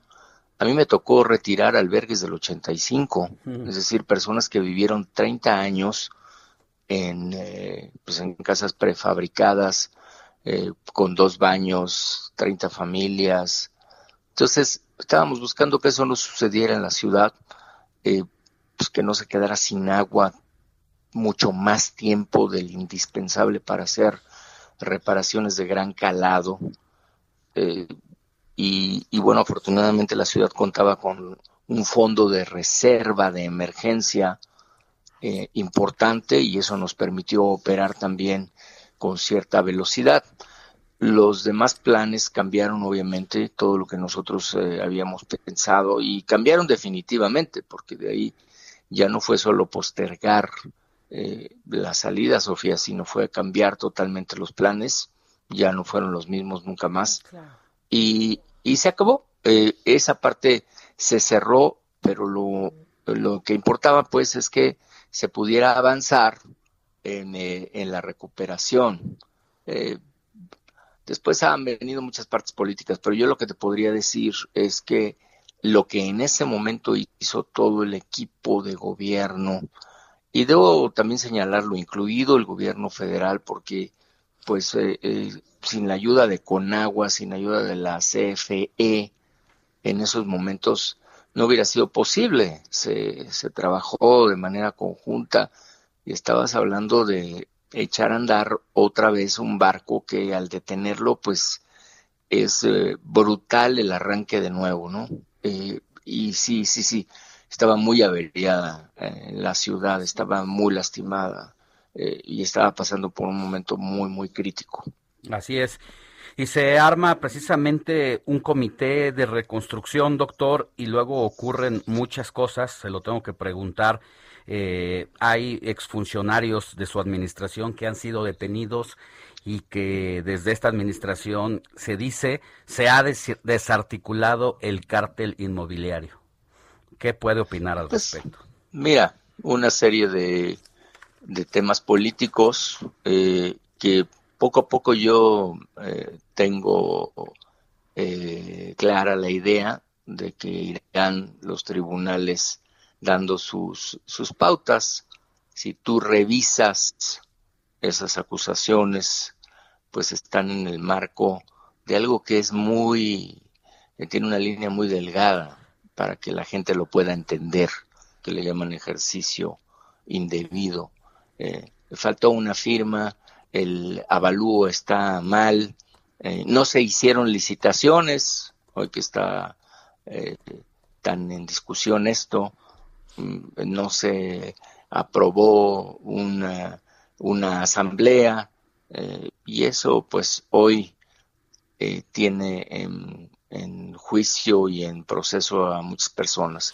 Yo te puedo decir que yo vi, eh, y la instrucción fue en ese sentido siempre, eh, que se trabajara con, con fuerza y que se trabajara con todo. En ese momento, pues había muchas emergencias que había que atender así como emergencias. Eh, te puedo decir que hubo cientos de inmuebles que visitamos donde se hicieron muchas reparaciones que además se documentaban en Facebook, Facebook Live. Yo creo que esa parte no se olvida. Pues ahí estaban, mm, ni modo que las estuviéramos inventando. Eh, precisamente por eso se hicieron públicas y se dieron a conocer así. La gente vivió esas reparaciones de manera directa, no, no se las contaron. Y claro, como todo, pues estás hablando de una ciudad en donde conviven 17 millones de personas. Eh, entonces, como todo, pues pudo haber habido problemas. Este, eso, eso sí no, no, no te puede decir a ciencia cierta. Ahí están, ahí están los procesos, que se investigue, que se desahogue todo lo que se tenga que desahogar. y, eh, ahí estaremos nosotros avanzando. Entonces quiere decir que a la fecha usted, más allá de que, por ejemplo, eh, como exfuncionarios como Edgar Tungui han sido ya detenidos, eh, ¿se trata solamente de este montaje, de este, o, qué, o cómo puede calificar estas detenciones si dice usted que no hay como estas pruebas que efectivamente los eh, responsabilice de alguna situación o de lo que pasó en el 2019 por malos manejos en los recursos. No, Sofía, yo no he hablado de montaje, yo lo que te estoy diciendo es que hay un debido proceso que tú conoces bien y el debido proceso lo que implica es que tienes que seguir un juicio y que si bien hay una parte que puede acusar, hay otra parte que puede presentar sus pruebas. Y las pruebas cuando están en el, eh, en el campo de los peritajes, pues es precisamente los expertos lo que tienen que decir si se hizo bien o se hizo mal. Eh, lo que te puedo decir es que a nosotros nos tocó la etapa de las demoliciones, eh, que eran delicadísimas, porque estabas hablando en algunos edificios de más de 17 pisos. Eh, entonces eh, había que hacerlo con muchísimo cuidado.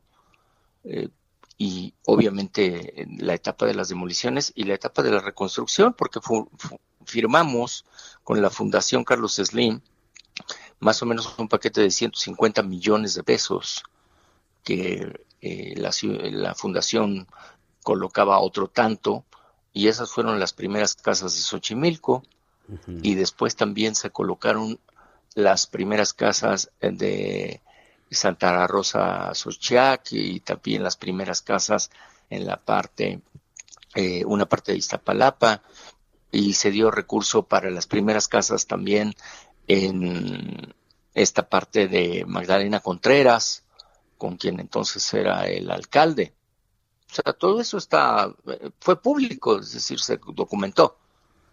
Todo lo demás, te reitero, pues este, los tribunales tendrán la última palabra. Bien. Doctor Miguel Ángel Mancera, ex jefe de gobierno de la Ciudad de México, senador de la República por el PRD, muchas gracias por haber estado con nosotros en el informativo fin de semana y ayudarnos con este relato de lo que pasó el 2017 y cómo lo vivió el terremoto de, eh, pues de septiembre, del 19 de septiembre de hace cuatro años. Que tenga buen día y muchas gracias.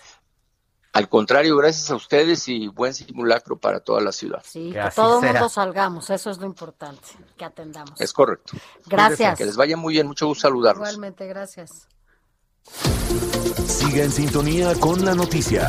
Sofía García y Alejandro Sánchez le comentan en Informativo El Heraldo Fin de Semana. Continuamos.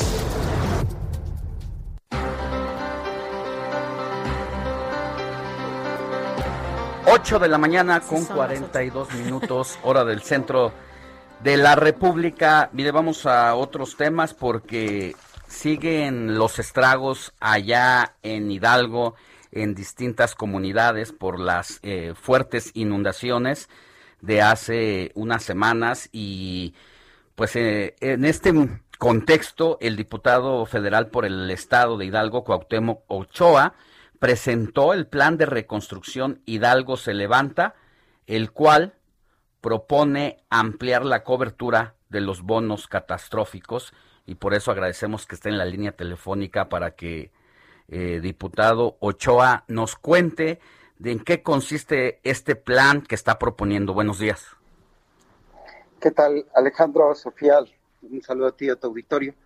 Así es, efectivamente estaré por presentar en el Congreso Federal algunos mecanismos para poder prevenir y accionar de manera inmediata en estas catástrofes, pues que ya son continuas. Eh, como tú lo sabes, Alejandro, ayer también hubo fuertes lluvias en la Ciudad de México, del Estado de México, que subieron los niveles de, del río, el río Tula, que converge en eh, el túnel emisor poniente, el poniente, eh, alrededor de siete ríos también provenientes del mismo estado y del Estado de México, con algunas también presas y que hacen que pasen este tipo de acontecimientos que, pues por una falta de planeación de años anteriores al momento de construir el túnel y que hoy pues, ha eh, afectado a, cerca de 3.600 eh, entre viviendas y comercios.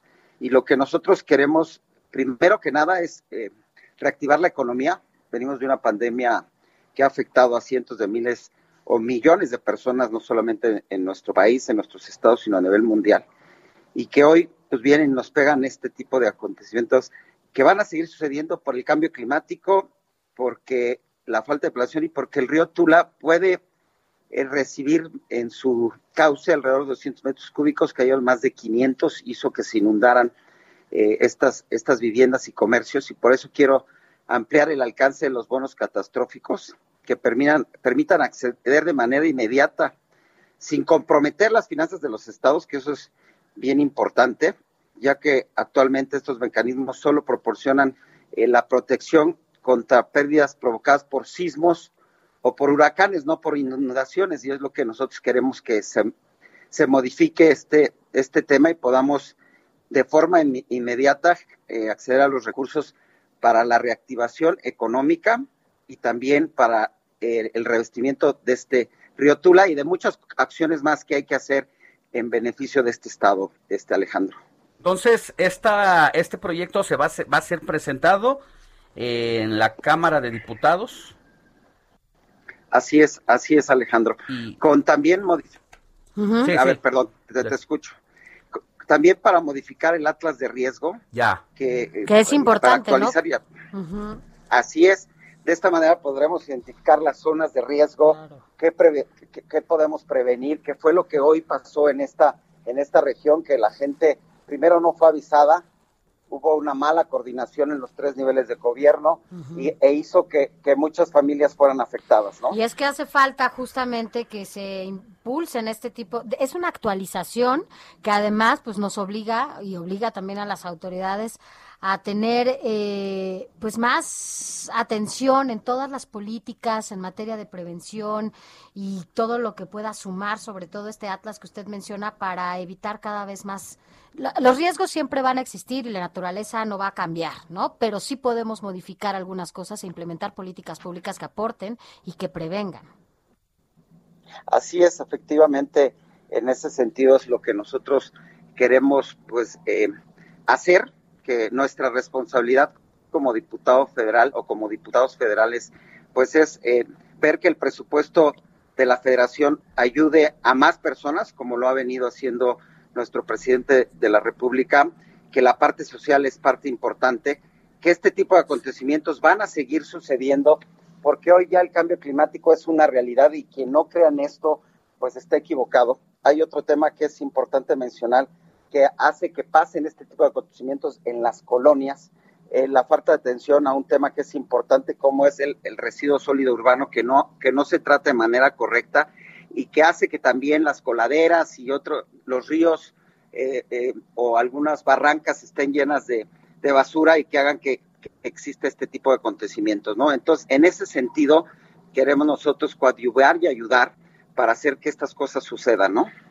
Qué bueno que está poniendo el dedo en la llaga porque el asunto del Atlas del Riesgo es primordial para tomar la base de conocimiento de los territorios, porque del territorio y saber dónde están los focos rojos, porque lo que ustedes vivieron allá en Hidalgo, esto no había ocurrido y mm, uno no sabe si esto pueda repetirse desafortunadamente y hay que estar preparados porque son riesgos de seguridad nacional y tenemos que darle el valor que amerita a estas catástrofes, a estas inclemencias del tiempo, donde lamentablemente pues son una y serán una amenaza latente, diputado. Así es, y, va a seguir sucediendo porque desgraciadamente el río Tula hoy, el cauce que, puede eh, eh, correr por ese río, pues es menor a la cantidad de agua que está cayendo y, en ese sentido eh, tenemos que actuar de forma inmediata. Yo eh, el día lunes estaré con el delegado estatal de Conagua para eh, eh, agilizar el proyecto que, técnicamente cumpla con los requerimientos, más bien con lo que hoy requerimos nosotros como, como Estado.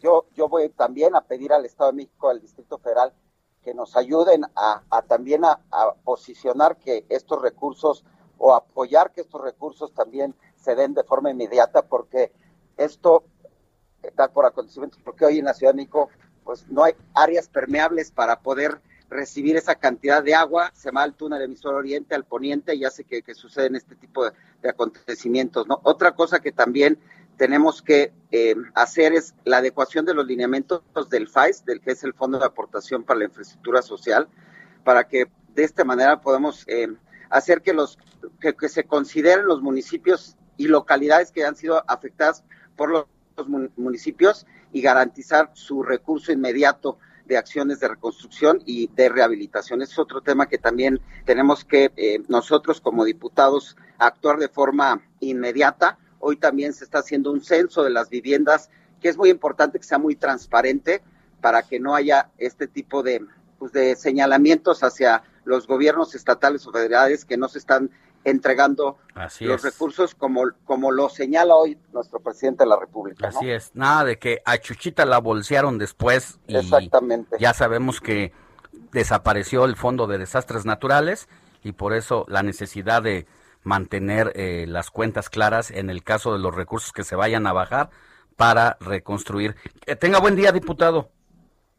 Al contrario, yo de verdad les agradezco el espacio para mí es muy importante que ustedes, los medios de comunicación, nos ayuden a difundir este tipo de acciones que hacemos nosotros desde el Congreso de la Unión en beneficio de cientos de miles de hidalguenses. Yo eh, te agradezco eh, eh, infinitamente el espacio y un saludo a ambos y buenos días. Gracias. Buen día, cuídese. Gracias. Sigue en sintonía con la noticia. Sofía García y Alejandro Sánchez le comentan en Informativo El Heraldo Fin de Semana. Continuamos.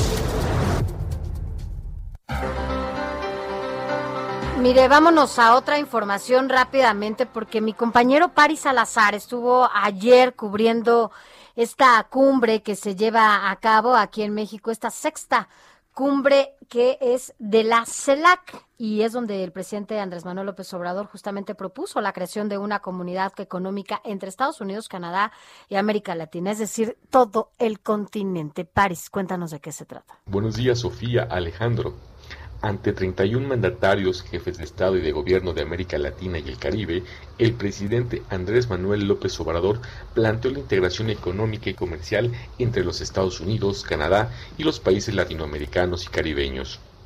En su mensaje durante la sexta cumbre de la Comunidad de Estados Latinoamericanos y Caribeños, la CELAC, el mandatario mexicano expuso la necesidad de integrar un bloque regional para competir a nivel global. La CELAC en estos tiempos puede convertirse en el principal instrumento para consolidar las relaciones entre nuestros países de América Latina y el Caribe y alcanzar el ideal de una integración económica con Estados Unidos y Canadá en un marco de respeto a nuestras soberanías. En el Salón Tesorería de Palacio Nacional, López Obrador hizo un llamado a terminar los malos tratos entre los países y dijo que deben respetarse. Pienso pues que es el momento de terminar con el letargo y plantear una nueva y vigorosa relación entre los pueblos de América. Me parece que es tiempo de sustituir la política de bloqueos y de malos tratos por la opción de respetarnos, caminar juntos y asociarnos por el bien de América, sin vulnerar nuestras soberanías. Los presidentes de Paraguay y Uruguay recriminaron la falta de democracia a los mandatarios de Cuba y Venezuela. El presidente de Paraguay, Mario Abdo, señaló que su participación en la CELAC no representa un respaldo al gobierno de Venezuela. Mi presencia en esta cumbre en ningún sentido ni circunstancia representa un reconocimiento al gobierno del señor Nicolás Maduro. No hay ningún cambio de postura de mi gobierno y creo que es de caballeros decirlo de frente. El mandatario de Uruguay, Luis Lacalle, expuso que existe falta de democracia en Venezuela, Cuba y Nicaragua. Que en determinados países no hay una democracia plena, cuando no se respeta la separación de poderes, cuando desde el poder se usa el aparato represor para callar las protestas, cuando se encarcelan opositores, cuando no se respetan los derechos humanos. Nosotros, en esta voz tranquila pero firme, debemos decir con preocupación que vemos gravemente lo que ocurre en Cuba. Por su parte, el presidente de Venezuela, Nicolás Maduro, retó a los mandatarios de Paraguay y Uruguay a debatir sobre la democracia. Y yo le digo al presidente de Paraguay, ponga usted la fecha, el lugar y la hora para un debate sobre democracia en Paraguay, en Venezuela y en América Latina. Y estamos listos para darlo. Ponga usted el lugar.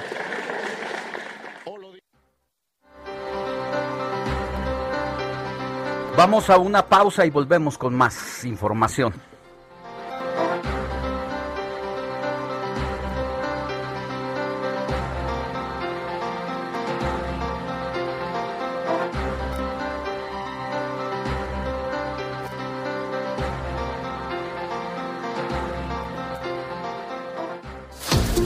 La noticia no descansa. Usted necesita estar bien informado también el fin de semana. Esto es Informativo Heraldo Fin de Semana. Informativo Heraldo Fin de Semana. Regresamos.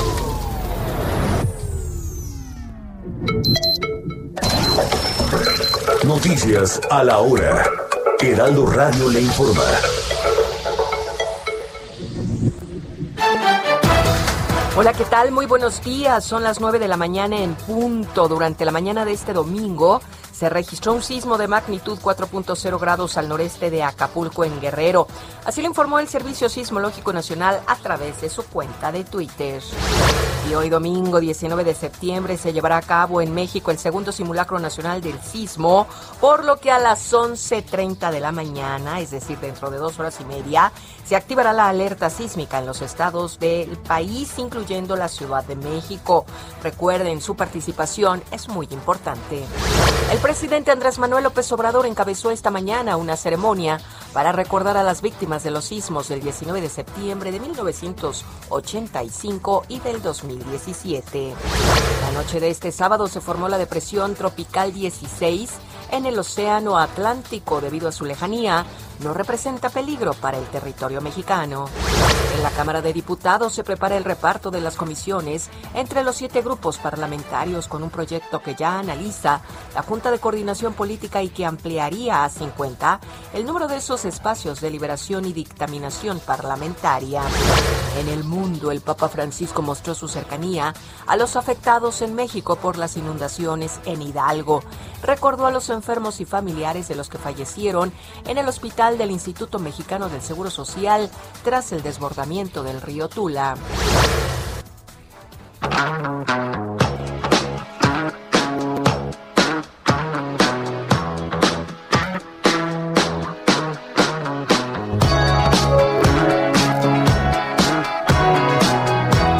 Luego de que por la pandemia el Corona Capital se cancelara el año pasado, hoy se da a conocer que el festival regresa al Autódromo Hermanos Rodríguez y con un cartel a lo grande, ya que más de 50 bandas deleitarán al público cautivo.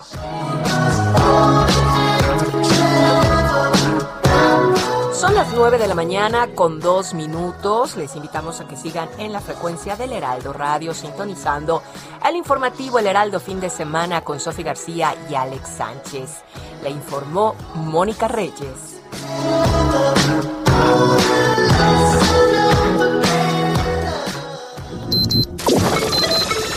Esto fue Noticias a la Hora. Siga enterado.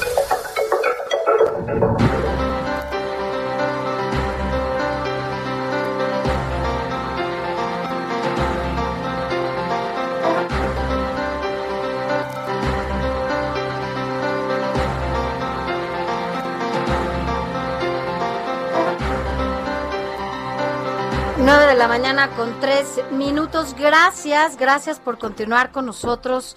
Quédese, todavía nos falta una hora aquí en el informativo fin de semana. Mire, le vamos a recordar nuestro WhatsApp porque ahorita vamos a leer algunos mensajes que nos han estado enviando. Es 55 91 63 51 19 55 91 63 51 19. Comparta con nosotros, estamos recordando justamente aquellos 19 eh, de septiembre del 85 y también el del 17. Así que cuéntenos cuál fue su experiencia y, sabes, de manera muy especial, también quiero hacer una pausa para enviar un saludo a una persona que me dio muchísimo gusto saludar anoche. La ha pasado muy mal y esto a partir de que se contagió de COVID-19 el doctor José Luis de la Cruz. Bueno, no sabes, Alex, no le ha pasado nada bien. Lleva más de dos meses hospitalizado, pero ya desde ayer está así en una zona eh, alejada, lo tienen aislado. Eh, pero ya puede escribirnos los mensajes. Entonces, la verdad, no sabes qué gusto me dio saber que ya estaba fuera de peligro, con mucho cuidado todavía, pero ya contestando los mensajes. Y desde aquí, doctor, te mando un abrazo, enorme y que la recuperación siga, porque desde la ya nos haces falta. ¿Quién nos está explicando ahora toda la economía y las finanzas como tú lo haces, no? Un abrazo, un abrazo para el doctor de la Cruz, que se recupere pronto. Es un gusto volver a haber establecido comunicación con él a través de ti, Sofía, y que no dudamos que ya en unas semanitas esté aquí, pues precisamente haciendo estos análisis que solamente él eh, con un estilo muy particular, puede lograrlo para hacerlo del conocimiento público, porque luego no entendemos de esos asuntos la inexpertise y él solamente él nos hace entender esos asuntos de una manera muy didáctica. Y bueno, pues es momento de ir al análisis porque ya nos decía y nos daba todos estos eh, relatitos y sobre la gran eh, reunión que hubo ayer aquí en la Ciudad de México de la cumbre de la CELAC, estos países que forman parte de la región de América Latina y el Caribe, donde el presidente Andrés Manuel López Obrador propone la creación de una comunidad económica entre EU, Estados Unidos, Canadá y América Latina, y por eso agradecemos que el doctor Thomas Legler esté con nosotros. Él es profesor, investigador del Departamento de Estudios Internacionales de la Universidad Iberoamericana Campus Ciudad de México, para que nos ayude, doctor, a descifrar, a entender en qué es lo que pasó ayer en esta reunión donde México pues es el que convoca a estos países y se da el primer paso de lo que intenta ser un bloque, un solo bloque y que no haya distintos bloques de esta región. ¿Cómo está? Buenos días. Sí, buenos días. Un gusto estar aquí con ustedes.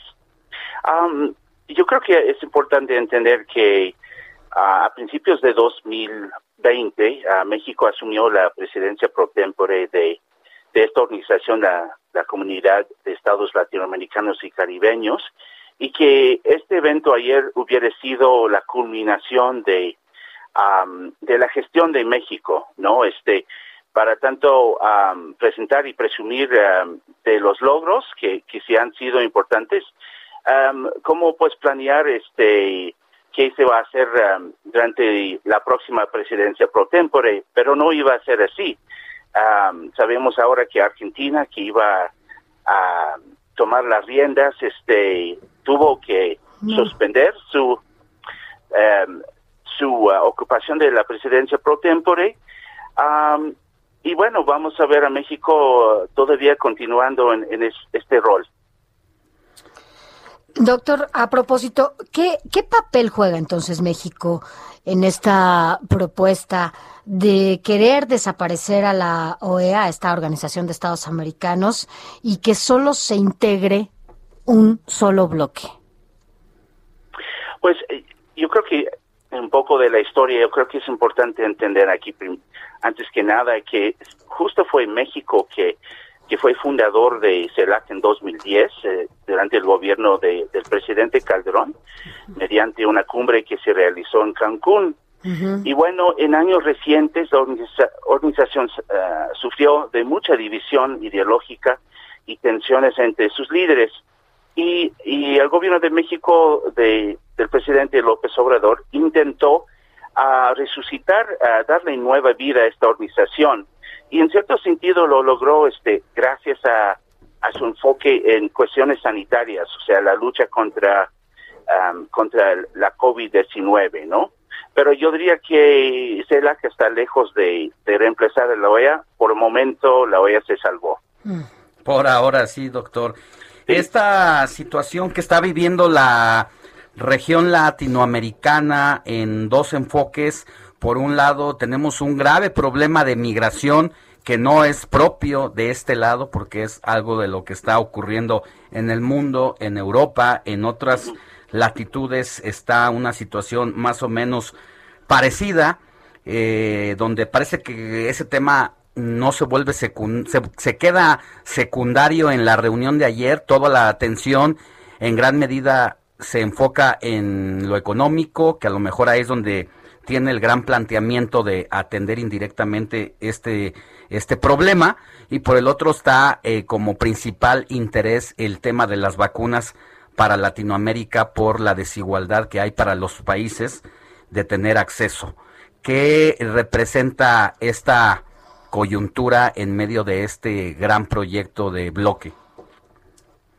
Ok, eh, primero yo creo que aclarar que el propósito de CELAC originalmente es de servir como una plataforma o un foro para concertación política, de negociar y consensuar posiciones unidas en la región frente a asuntos ah, regionales y, y, frente a asuntos globales, ¿no? Pero estas divisiones ideológicas y, tensiones entre líderes de la región siguen, ¿no? Entonces, ni en, ni en el asunto de inmigración ni en, asuntos económicos vemos todavía uh, un mandato claro para CELAC. Uh, me parece que quedan esos uh, como en una lista de cotejo, pero todavía no no bien articulados en, eh, a través de CELAC. Um, eh, la cuestión de inmigración me parece muy, muy frustrante que a nivel regional realmente no existen buenos foros multilaterales para atender asuntos migratorios, aunque sean tan importantes. Aquí en México, Centroamérica, Venezuela, ahora este refugiados y refugiadas en Nicaragua, pero todavía no hay una arquitectura apropiada para atender esto, para dar voces a los gobiernos de esta región. Así es, justo por lo que dice Doctor, esta falta de coincidencias, ¿no? Políticas y lo que se evidenció tal vez ayer, poco más de lo que se evidenció fue esta división ideológica en la región, que es justo lo que no permite la conformación de este gran bloque que, que pretendían que se llevara a cabo desde el inicio de esta cumbre. Ahora, mientras esto sucede, mientras se ponen de acuerdo, ¿tendría que preocuparse Estados Unidos por este plan que ya arrancó y que ya se oficializó de alguna manera? No, bueno, primero si si si el antecedente es es la Unión Europea, sabemos que la Unión Europea no nació en un día, sino más bien eh, llevó décadas para llegar a, a, la institución que es actualmente, ¿no? Yo creo que Estados Unidos puede respirar más tranquilamente después de la reunión uh, de ayer y en cierto sentido podemos hablar de de perro que, que ladra, ¿no? O sea que había mm, pronunciamientos muy críticos, pero la membresía de CELAC sigue muy dividida. yo creo que una, una cosa que sí, eh, de la cual están atentos en Estados Unidos, es la relación de CELAC con China, ¿no?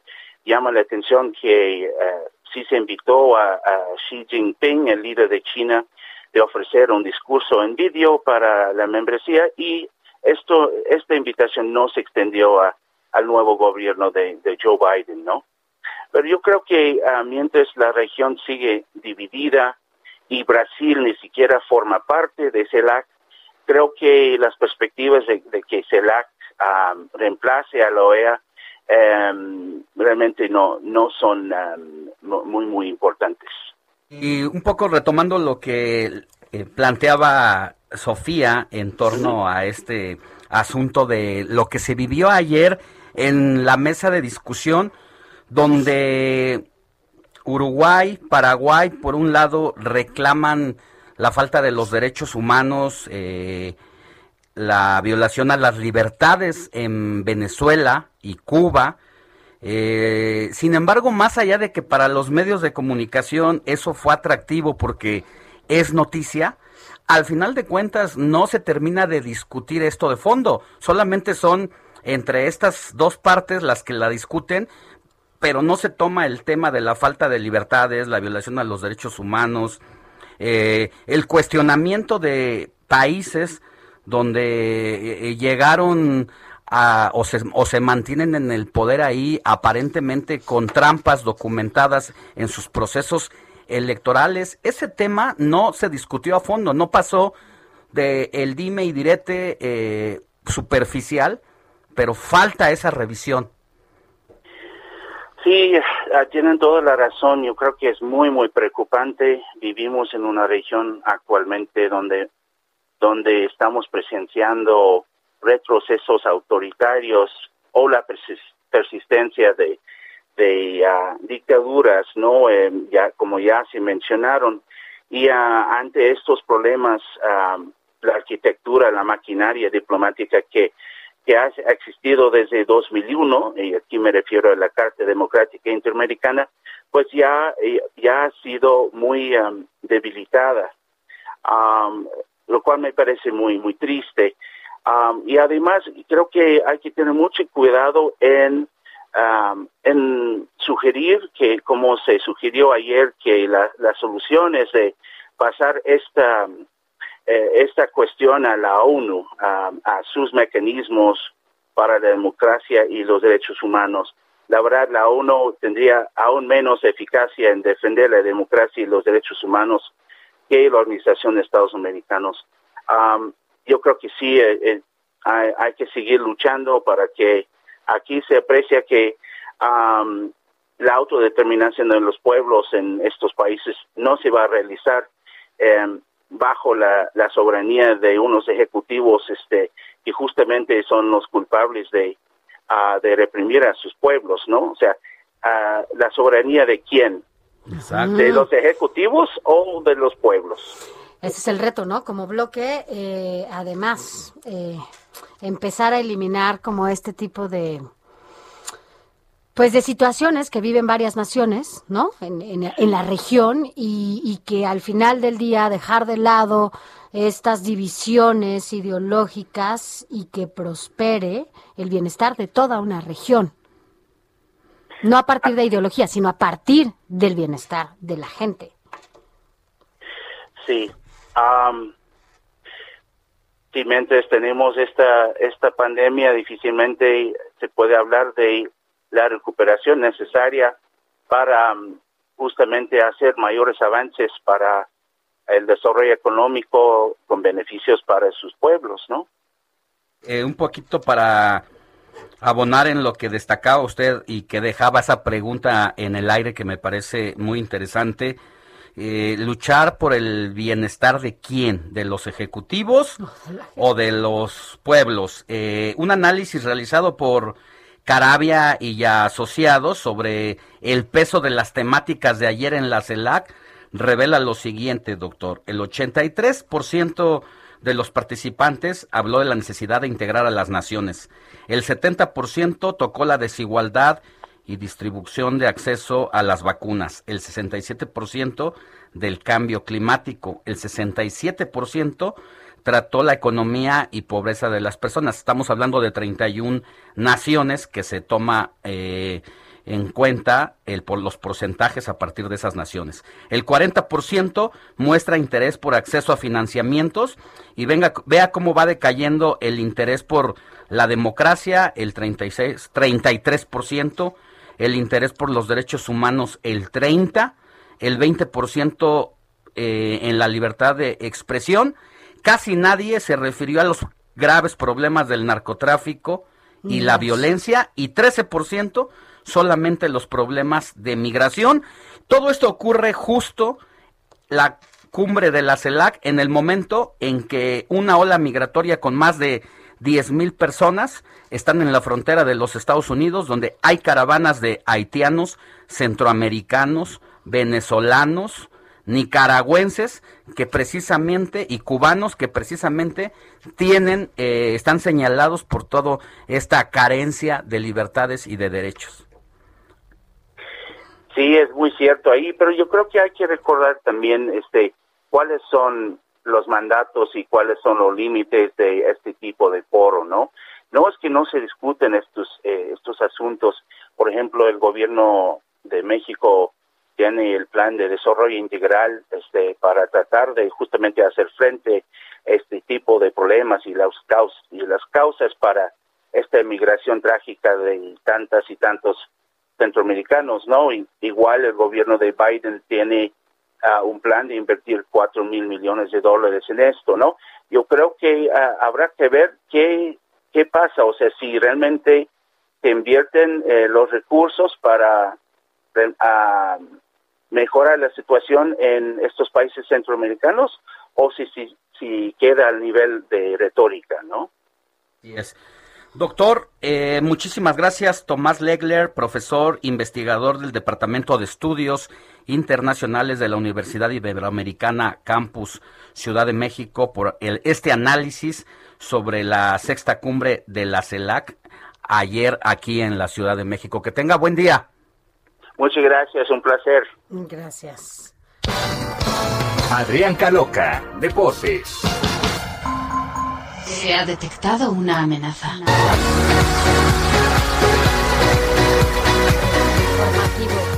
¿Que, ¿Que eres la amenaza del informativo fin de semana, Adrián Caloca, o cómo? ¿Cómo es? Se ha detectado una amenaza.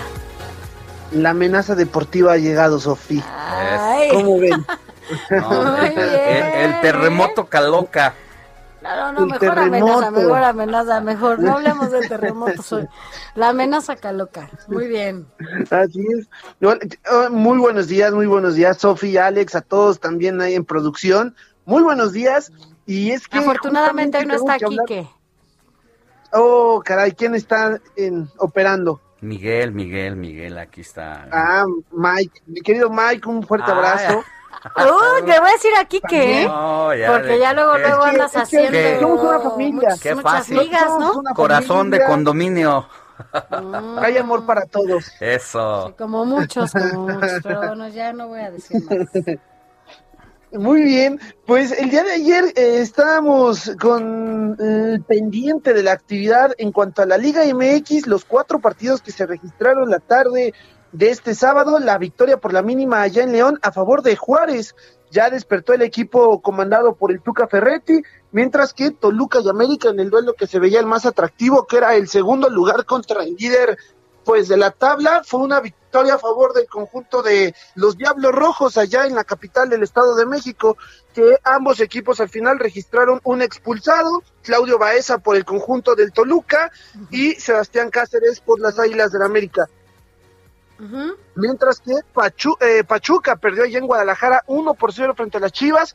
Así es, las Chivas ganaron. Mientras que Mazatlán y Pumas, eh, pues la UNAM volvió a sufrir, pero al final rescató un punto allá en el puerto Mazatleco, 2 contra 2. Ya para el día de hoy hay registrados eh, otros tres encuentros a las 7 de la noche. Hasta las 7 de la noche veremos el primero de este domingo, donde en la cancha del Azteca Querétaro estará visitando a Cruz Azul a las siete con seis. Tigres visita a Monterrey en una edición más del clásico regiomontano y cerramos a las nueve de la noche con seis minutos entre Santos y Puebla. Con la diferencia de goles, a pesar de que ayer Toluca derrota a la América, las Águilas se mantienen en la cima. Ahorita empatados en 20, pero solamente por goles. Te estamos, te estamos perdiendo un poquito, mi querido Adrián. No sé si te moviste, pero te estamos cortando. Y a ver si ya te recuperamos mejor. Pero bueno, aquí andamos, aquí andamos. ¿Me Sí. escuchan? Sí, sí. Perfecto, perfecto. Pues les comentaba de, del América que a pesar con todo y la derrota de ayer, Sí, justo caray, nos quitaron lo, lugar de la tabla, los, nos quitaron lo invicto, pero no importa. Ay, es un partido nada más. Sí, caray. Pero aún así se mantiene de líder. Ya empató con Toluca justamente en puntos, en 20, pero por la diferencia de goles, De goles. América se mantiene en la cima. Entonces, pues ahí, ahí Sigue está la haciendo situación. frío allá arriba. Sigue haciendo frío. Alex, justamente te acabo de ah, subir un, un, un mensaje en redes sociales para que lo chequen, pero sí, hace un poco de frío todavía y se amaneció frío. y en cuanto a, al a de- a fútbol americano, que es la otra disciplina que indudablemente va a llamar el día de hoy mucho la atención, la semana 2, la continuación, recordando que inició desde el pasado jueves por la noche, pues nada más hacer un poquito de énfasis en los partidos que van a tener eh, pues difusión o transmisión en nuestro país. A mediodía, los eh, Patriotas de Nueva Inglaterra frente a los Jets de, de Nueva York. Eh, igual, eh, todos van a ser por televisión de paga. Los Carneros de Los Ángeles frente a los. Potros de Indianápolis y los Sí. Raiders contra los Acereros para que no se lo pierdan. Ya. Ese va a estar bastante Pues un interesante. domingo, un domingo con muchas opciones, mi querido Adrián. Como siempre, muchas Para gracias. que no se despeguen. No, ya lo Así es, Sofía, les un fuerte abrazo. Igual para ti. Nos escuchamos más adelante, Adrián. Buen día. Claro que sí. Buenos días. Vamos a una pausa y volvemos con más información.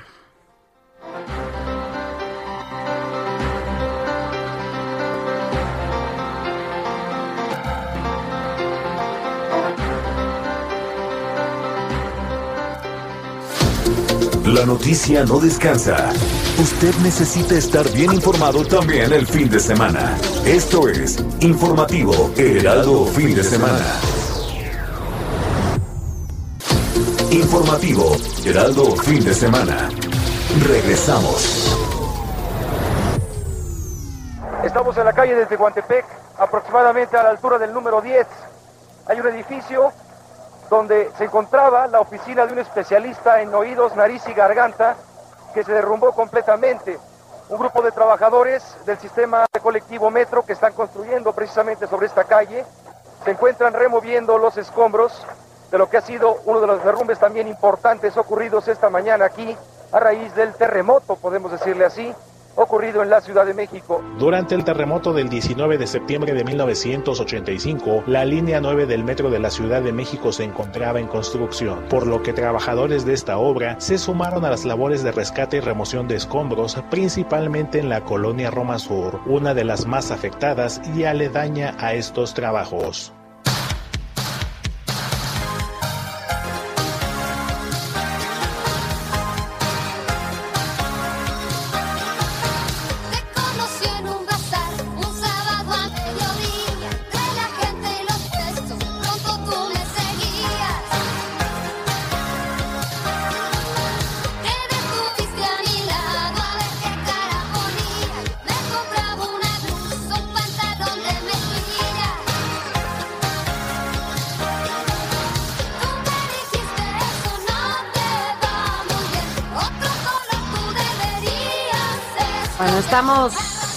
Recordando no solamente lo que se vivió en aquel terremoto del 85 y en el 2017 como un evento, ¿no? Sino también lo que de forma paralela en la música se estaba dando a conocer.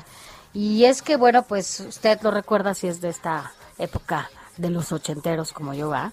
Que tuvimos este, o crecimos con esta música, hace rato escuchábamos a Pandora, ahora estamos escuchando a las Flans, yo iba, uy, iba en la secundaria y ya estaba yo bailando a las Flans y bueno, recuerdo perfectamente que este grupo juvenil que se acuerda está integrado por Ivonne, Ilse y Mimi, estas tres chavas que bueno, pues eran básicamente adolescentes cuando arrancaron este proyecto, pues daban a conocer Bazar, que fue su primer primer gran éxito. Lo lanzaron el 28 de agosto, que se escuchó por primera vez en la en la radio mexicana, justo mire, unas semanas antes, tres semanas antes de los terremotos del 19 y 20 de septiembre del 85. Por eso estamos escuchándolas hoy en un día tan especial para las y los mexicanos.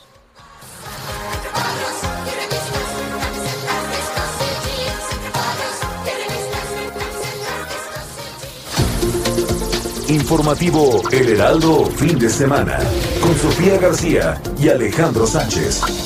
Síganos. La mañana con 33 minutos hora del centro de la República. Antes de pasar a nuestro siguiente tema, vamos a seguir leyendo mensajes de la audiencia que mira, nos han hecho llevar, llegar todavía más. Sofi dice, tengo poco tiempo escuchándolos y cada domingo los escucho y me encanta para decirles que hoy es mi cumpleaños, cumplo 47 años, me llamo Adriana Estrada Ibarra y mi esposo desde que estamos casados me dice que yo soy su terremoto. Ah. Es un placer ¿Eso es bueno o malo? escucharlo. Depende, ¿va? Ah, ya está. Gracias y muchas felicidades a Adriana Estrada Ibarra por su cumpleaños. También nos dicen, buen día, solamente para aclarar que el sismo del 85 no existía el horario de verano. Por lo tanto, el sismo se tendría que recordar pues a las 8.19 y no con el horario de antes. Dice, soy Fidel Pérez Rodríguez de Iztacalco. No, bueno, yo creo que pues en ese momento fue a las 7.19, ¿no? De la mañana. Hay que ver. Saludos, Sofi y Alejandro, de Raúl Sierra, desde Jardines de Guadalupe, Nesa, zona norte, pidiendo a Dios no más coincidencias. En esas, en esas, en esas, para que no haya más coincidencias de los 19 de septiembre. Buenos días, en mi caso también en la radio estuve informada, era Radio Red con José Gutiérrez Vivó y el ingeniero Jorge Olea. Y a mí y a mi pequeño hijo nos tocó el met- en el metro Allende. Al salir fue impactante lo que vimos. Saludos, Rosalía López de la alcaldía de Tláhuac. Saludos, Alex y Sofía, felicítenme porque hoy es mi cumpleaños y nadie me felicita porque este día se conmemora con bandera a media asta. A mí no me cantan las mañanitas, me ponen la alerta sísmica. No. Un abrazo a Jesús Díaz De. Azcapotzalco. No, unas mañanitas, ya te las vamos a poner después. También un, un abrazo y una felicitación para Rodrigo Miranda, un amigo que la verdad le mandamos los mejores deseos para esta nueva vuelta al sol. Pero vámonos ya a más información. Porque, bueno, entre otras cosas, en otras, otros datos, ya no tiene que ver con el 19 de septiembre, pero en otras informaciones, algo que nos ha sacudido sin duda, pues ha sido el COVID-19. Pero no solamente en una cuestión de salud, sino en otras eh, esferas en las que también nos ha, nos ha sacudido. Y para hablar de este tema, para hablar de lo que ha dejado en, pues, estas diversas afectaciones que ahora también en materia educativa lo ha lo hemos detectado entre ellas más que 2.8 millones de estudiantes abandonaron la escuela por por la pandemia que se vive. Agradecemos que esté con nosotros a Cecilia Espinosa, quien es directora de la Fundación SM México y quien justamente da a conocer pues esta información y los rezagos en materia educativa que se agudizaron aún más con la pandemia. Cecilia, buenos días. ¿Qué tal? Muy buenos días, muchas gracias. Un gusto saludarles. Gracias, Cecilia. Oiga, eh, pues, a ver, ya fueron durante esta pandemia dos ciclos escolares. eh, el que terminó el año del 2020 y el que está terminando el 2021. Y ha habido, pues, un grave problema de deserción escolar por distintos motivos, ¿no? Que estudiantes, sobre todo, bueno, tanto de educación básica como de nivel medio y superior, han tenido que abandonar las escuelas. Así es, efectivamente, eh, la pandemia ha venido a afectar, bueno, todos los ámbitos de la actividad humana, pero específicamente la educación ha tenido una sacudida tremenda y ha impactado a millones y millones de niños y niñas en el mundo. Cuando empezó la pandemia, más de un, un millón, un millón, un millón quinientos mil millones de niños y niñas en 191 países estuvieron afectados y en México pues más de 30 millones de niños y niñas y jóvenes que se quedaron pues sin poder asistir a la escuela.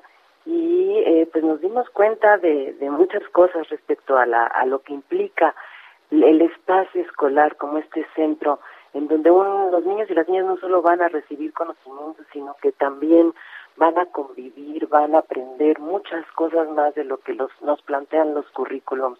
Entonces, eh, pues ahora estamos enfrentando lo que ha lo que ha sido el cierre de escuelas y el rezago educativo que esto va a generar que pues las escuelas tenemos ahora ante, ante el inicio del ciclo escolar y la apertura ya de las escuelas en este proceso paulatino que se va a llevar su tiempo, pues tendremos que enfrentar eh, la regularización de los alumnos, el tratar de recuperar lo, lo perdido y bueno, pues tenemos muchos, muchos retos enfrente.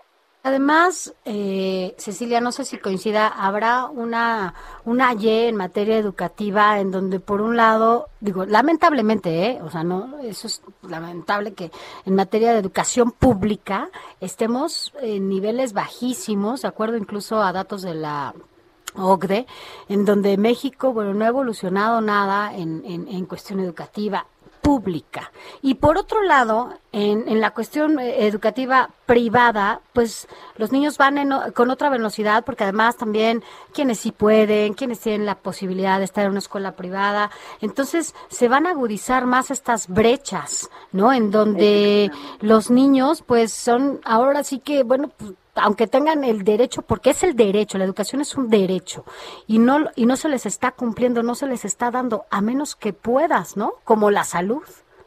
Efectivamente.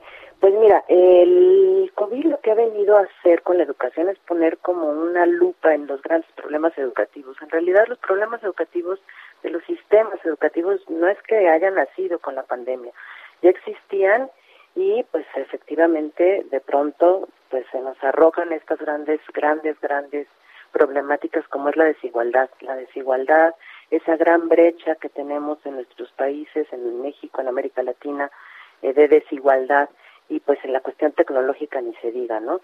Grandes carencias en nuestras escuelas desde las cuestiones más básicas como es el agua, como es eh, el poder tener eh, un sanitario con todo lo que se requiere para poder eh, tener los mínimos de higiene que ahora se requieren y bueno, no se diga ya el términos de conectividad, de tecnología en las escuelas y en las comunidades. Entonces, todo esto ha venido a, a- a salir a la luz y, como dices, efectivamente, pues los la, la gran diferencia está entre quienes pudieron acceder a los contenidos educativos a distancia y quienes no tuvieron esa oportunidad. Ahora, con el regreso a la escuela, pues vamo- vamos a tener una gran diversidad en un solo salón de, de clases. Habrá quien pudo haber mantenido ese ritmo de, de aprendizaje y habrá quien no. Habrá quien pudo haber tenido el acompañamiento que se requería de parte de las familias para poder mantener un buen ritmo y poder aprovechar eh, todo lo que la educación a distancia nos daba y habrá quien no.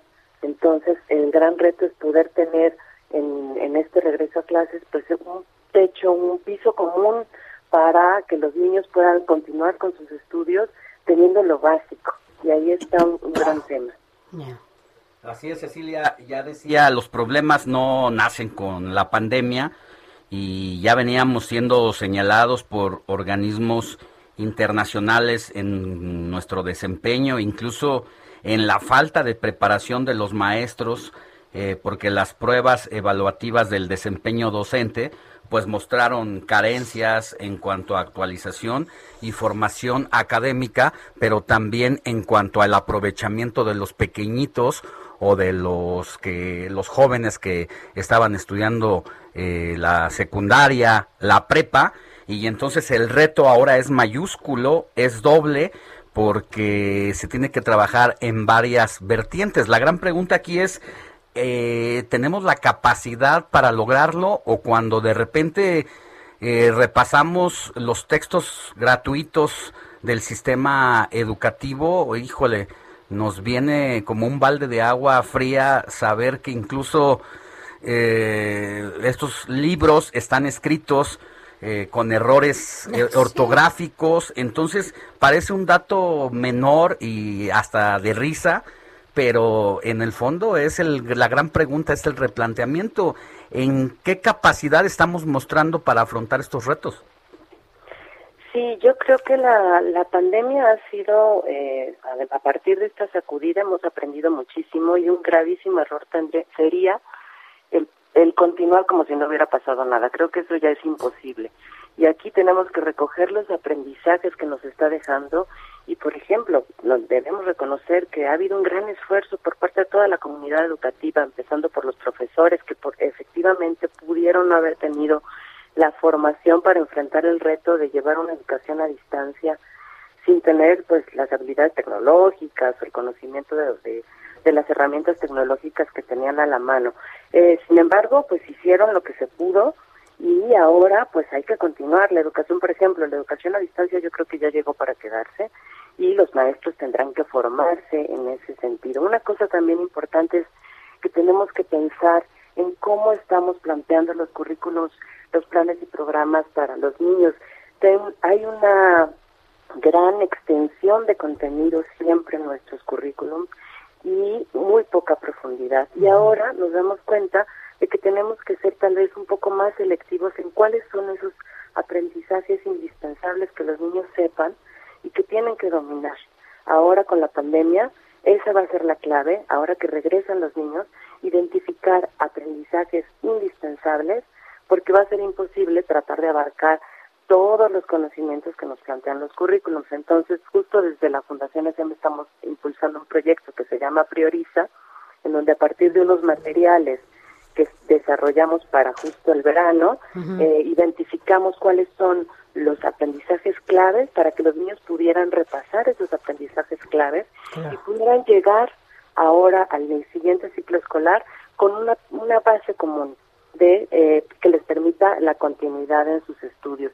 Ahora el ciclo escolar tiene que empezar con varias semanas dedicadas a la nivelación educativa, atender la cuestión socioemocional, que eso también ha sido fundamental y en las escuelas tiene que retomarse esto, la importancia de atender el aspecto socioemocional de los niños y de los profesores para poder dar tener las condiciones eh, necesarias es. para que se pueda llevar a cabo el aprendizaje. Si bien esto eh, pues se agudizó aún más este rezago educativo, pues también destapó, ¿no? Todas las carencias que ya teníamos y que por alguna razón, yo no sé por qué no se han atendido, pero se han dejado, ¿no? Como está hablando de la infraestructura educativa en muchos lugares, en muchos rincones de este país donde no se tiene un lugar, un aula digna para que acudan los niños y las niñas a, a sus clases. Pero bueno, pues interesante, Cecilia Espinosa, directora de la Fundación SM México. Gracias por haber estado con nosotros y bueno, pues sigamos hablando de este y muchos otros temas porque no podemos ah, dejar a las que van a ser estas nuevas generaciones con tantos rezagos, solamente en eh, no solo en materia educativa, sino también psicológicos, de salud mental. O sea, todo esto viene a derivar muchísimas, muchas cosas. Cecilia Espinosa, muchas gracias. Muchas gracias y efectivamente la educación es un tema de todos y todos tenemos que defender el derecho de nuestras niñas y niños de poder acceder a la educación. Muchísimas gracias a ustedes y que tengan muy buen muy buen día. Gracias. Buen día. José Luis Enciso. Lecturas.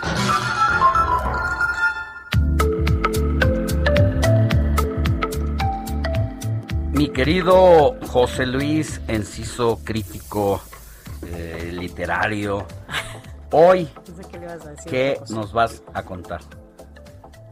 Hola, buen día, querido Alex, querida Sofi, buen día, ¿cómo están? Espero que, estén muy bien. Pues hoy vamos a hablar de libros importantes que serán series o películas para plataformas de streaming y Mm. que están en preparación ya. De hecho, ya estaban antes de la pandemia, pero la pandemia las retrasó. Aquí lo que nos importa es ver cuáles son los retos que enfrentarán esas adaptaciones al llevar la literatura Ah. al cine.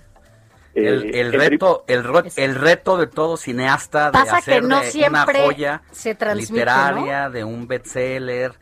Oh, una que sí puedo decir que es así de ¿Cuál? mis consentidas eh, adaptaciones. Eh, ahorita nos dices cuáles son las que están en curso, en camino, pero que será por siempre un clásico, obviamente, pues es El Padrino. Claro, sí, sí, sí. de- Mario Puzo escribió la novela, pero creo que las, las películas son eh, realmente lo que han dado a, a conocer esa, esa estupenda historia. Y, y creo, coincido contigo, Alex, que es uno de los casos exitosos eh, en adaptaciones. eh, pero no siempre ha sido así, fíjense. Vamos, vamos a, a empezar a hablar por estas obras que van a, a darse a conocer en 2023. Eh, en primer término tenemos Pedro Páramo, un clásico de la literatura Mm, nacional, escrito por Juan Rulfo y publicado en 1955, que podrá verse en Netflix. Sin duda, la gran novela eh, mexicana del siglo XX, y debido a esa importancia, fíjense ustedes, esta obra siempre ha sido una tentación, como bien lo decías, Ya Alex, sé. para los cineastas. Tiene tres versiones previas y una que no se concretó. La primera se hizo en 1966, dirigida por Carlos Velo, y cuenta con la participación en el guion de Carlos Fuentes, un escritor emblemático en México. Hay otra versión de José Bolaños llamada Pedro Páramo, El hombre de la media luna, hecha en 1976, que incluso, fíjense, tiene música de Ennio Morricone, ahora que sacabas a, a colación este el cine el cine basado en, en, en Italia, ¿no? En historias italianas. Y finalmente en 1981 también Salvador Sánchez hizo su versión. Pero ninguna de las tres fue un éxito ni cinematográfico ni de taquilla por sí misma. Su fama respectiva pues les vino de, de la novela, ¿no? Y aquí vienen los retos para Netflix. ¿Cómo redefinir una historia así para que no fracase? Oye, y- Eh, y, más, más, mi querido José Luis, cuando tienes eh, la sombra de una declaración como la que dio el propio Gabriel García Márquez cuando leyó a Pedro Páramo y a Juan Rulfo, el autor de Pedro Páramo, eh, diciendo que pues ahora entendía por qué Juan Rulfo realmente no escribió tanto, porque no necesitaba escribir más cuando ya había dejado esa obra, ¿no? Y no solo García Márquez, sino también, imagínate, eh, recibir un elogio por, por esa novela del mismísimo Jorge Luis Borges. O sea, no, eh, el listón lo tienen muy, muy alto.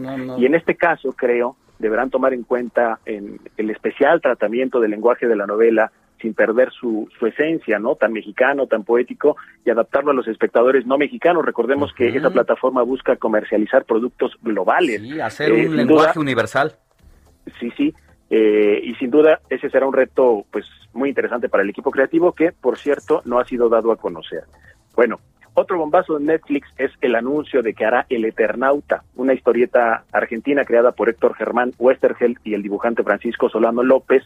Eh, esta obra publicada originalmente entre 1957 y 1959 en la revista porteña Hora Cero se convirtió en la primera novela gráfica de ciencia ficción 100% latinoamericana, pensada en español, en la que vemos escenarios de, de Buenos Aires como el Estadio Monumental de River, eh, el, el obelisco y otros lugares emblemáticos. Bueno, políticamente es un símbolo de resistencia ante los gobiernos autoritarios de Latinoamérica, específicamente al periodo de las dictaduras y la guerra sucia. Recordemos que a su escritor, Héctor Germán Westergel, lo secuestraron los milicos del proceso y lo desaparecieron, al igual que a sus cuatro hijas.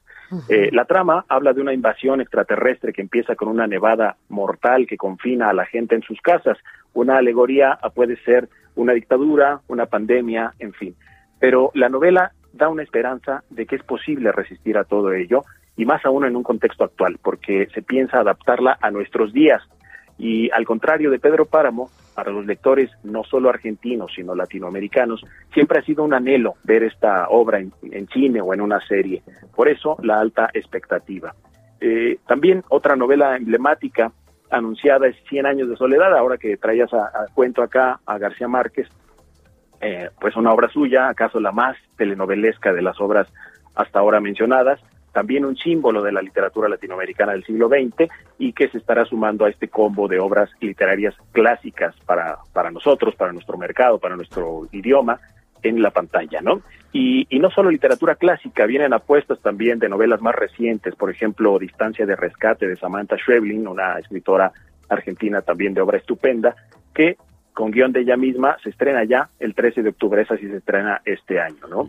Bueno, interesante esta mezcla de literatura y cine y, y mientras llegan y podemos ver estas nuevas versiones, tenemos una buena oportunidad para ir leyendo o releyendo los títulos que aquí mencionábamos, queridos amigos. Bueno, pues eh, el peso que traen sobre sus espaldas estos directores de cine, eh, no quiero saber eh, cuánto les está les está cayendo encima, porque deben de estar bajo presión.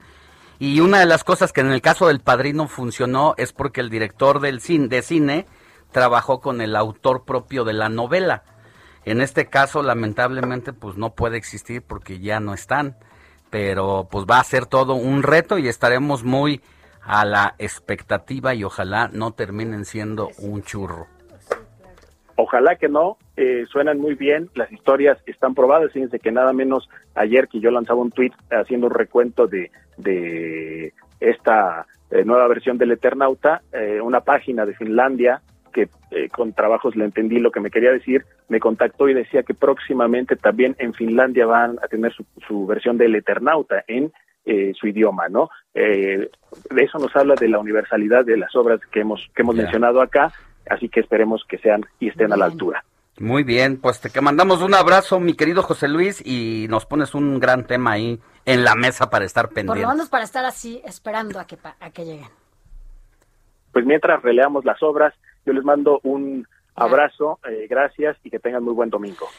Buen domingo. Gracias, José Luis. Y antes de irnos, Alex, recordarle a la gente que el día de hoy a las 11.30 de la mañana se llevará a cabo este simulacro nacional en donde es importantísima su participación. Recuerde que también es una cuestión de vida. La prevención es una cuestión de vida y también saber comportarnos y crear nuestras redes de apoyo con nuestras vecinas, vecinos y todos eh, ubiquemos esos puntos de seguridad en donde nos podamos concentrar cercanos a nuestras casas, no arriba de, digo, no abajo de cables, no cerca de cosas que puedan caerse. Así que bueno, participas, al rato subimos nuestros videos, ¿no, Sánchez? Así de, es, y de la participación. Recuerde que esta alerta sísmica que tanto no nos rechazo le tenemos va a sonar 11:30 de la mañana como simulacro, pero hay que estar pendientes para lo que pueda ocurrir ante cualquier eventualidad, tenemos que estar preparados. Nosotros ya nos vamos, muchísimas gracias, nos escuchamos y nos vemos La próxima semana. la próxima semana por el Heraldo Radio y el Heraldo Televisión, porque la noticia no descansa. Que tenga linda semana. Vaya, Alex Bye. Sofía.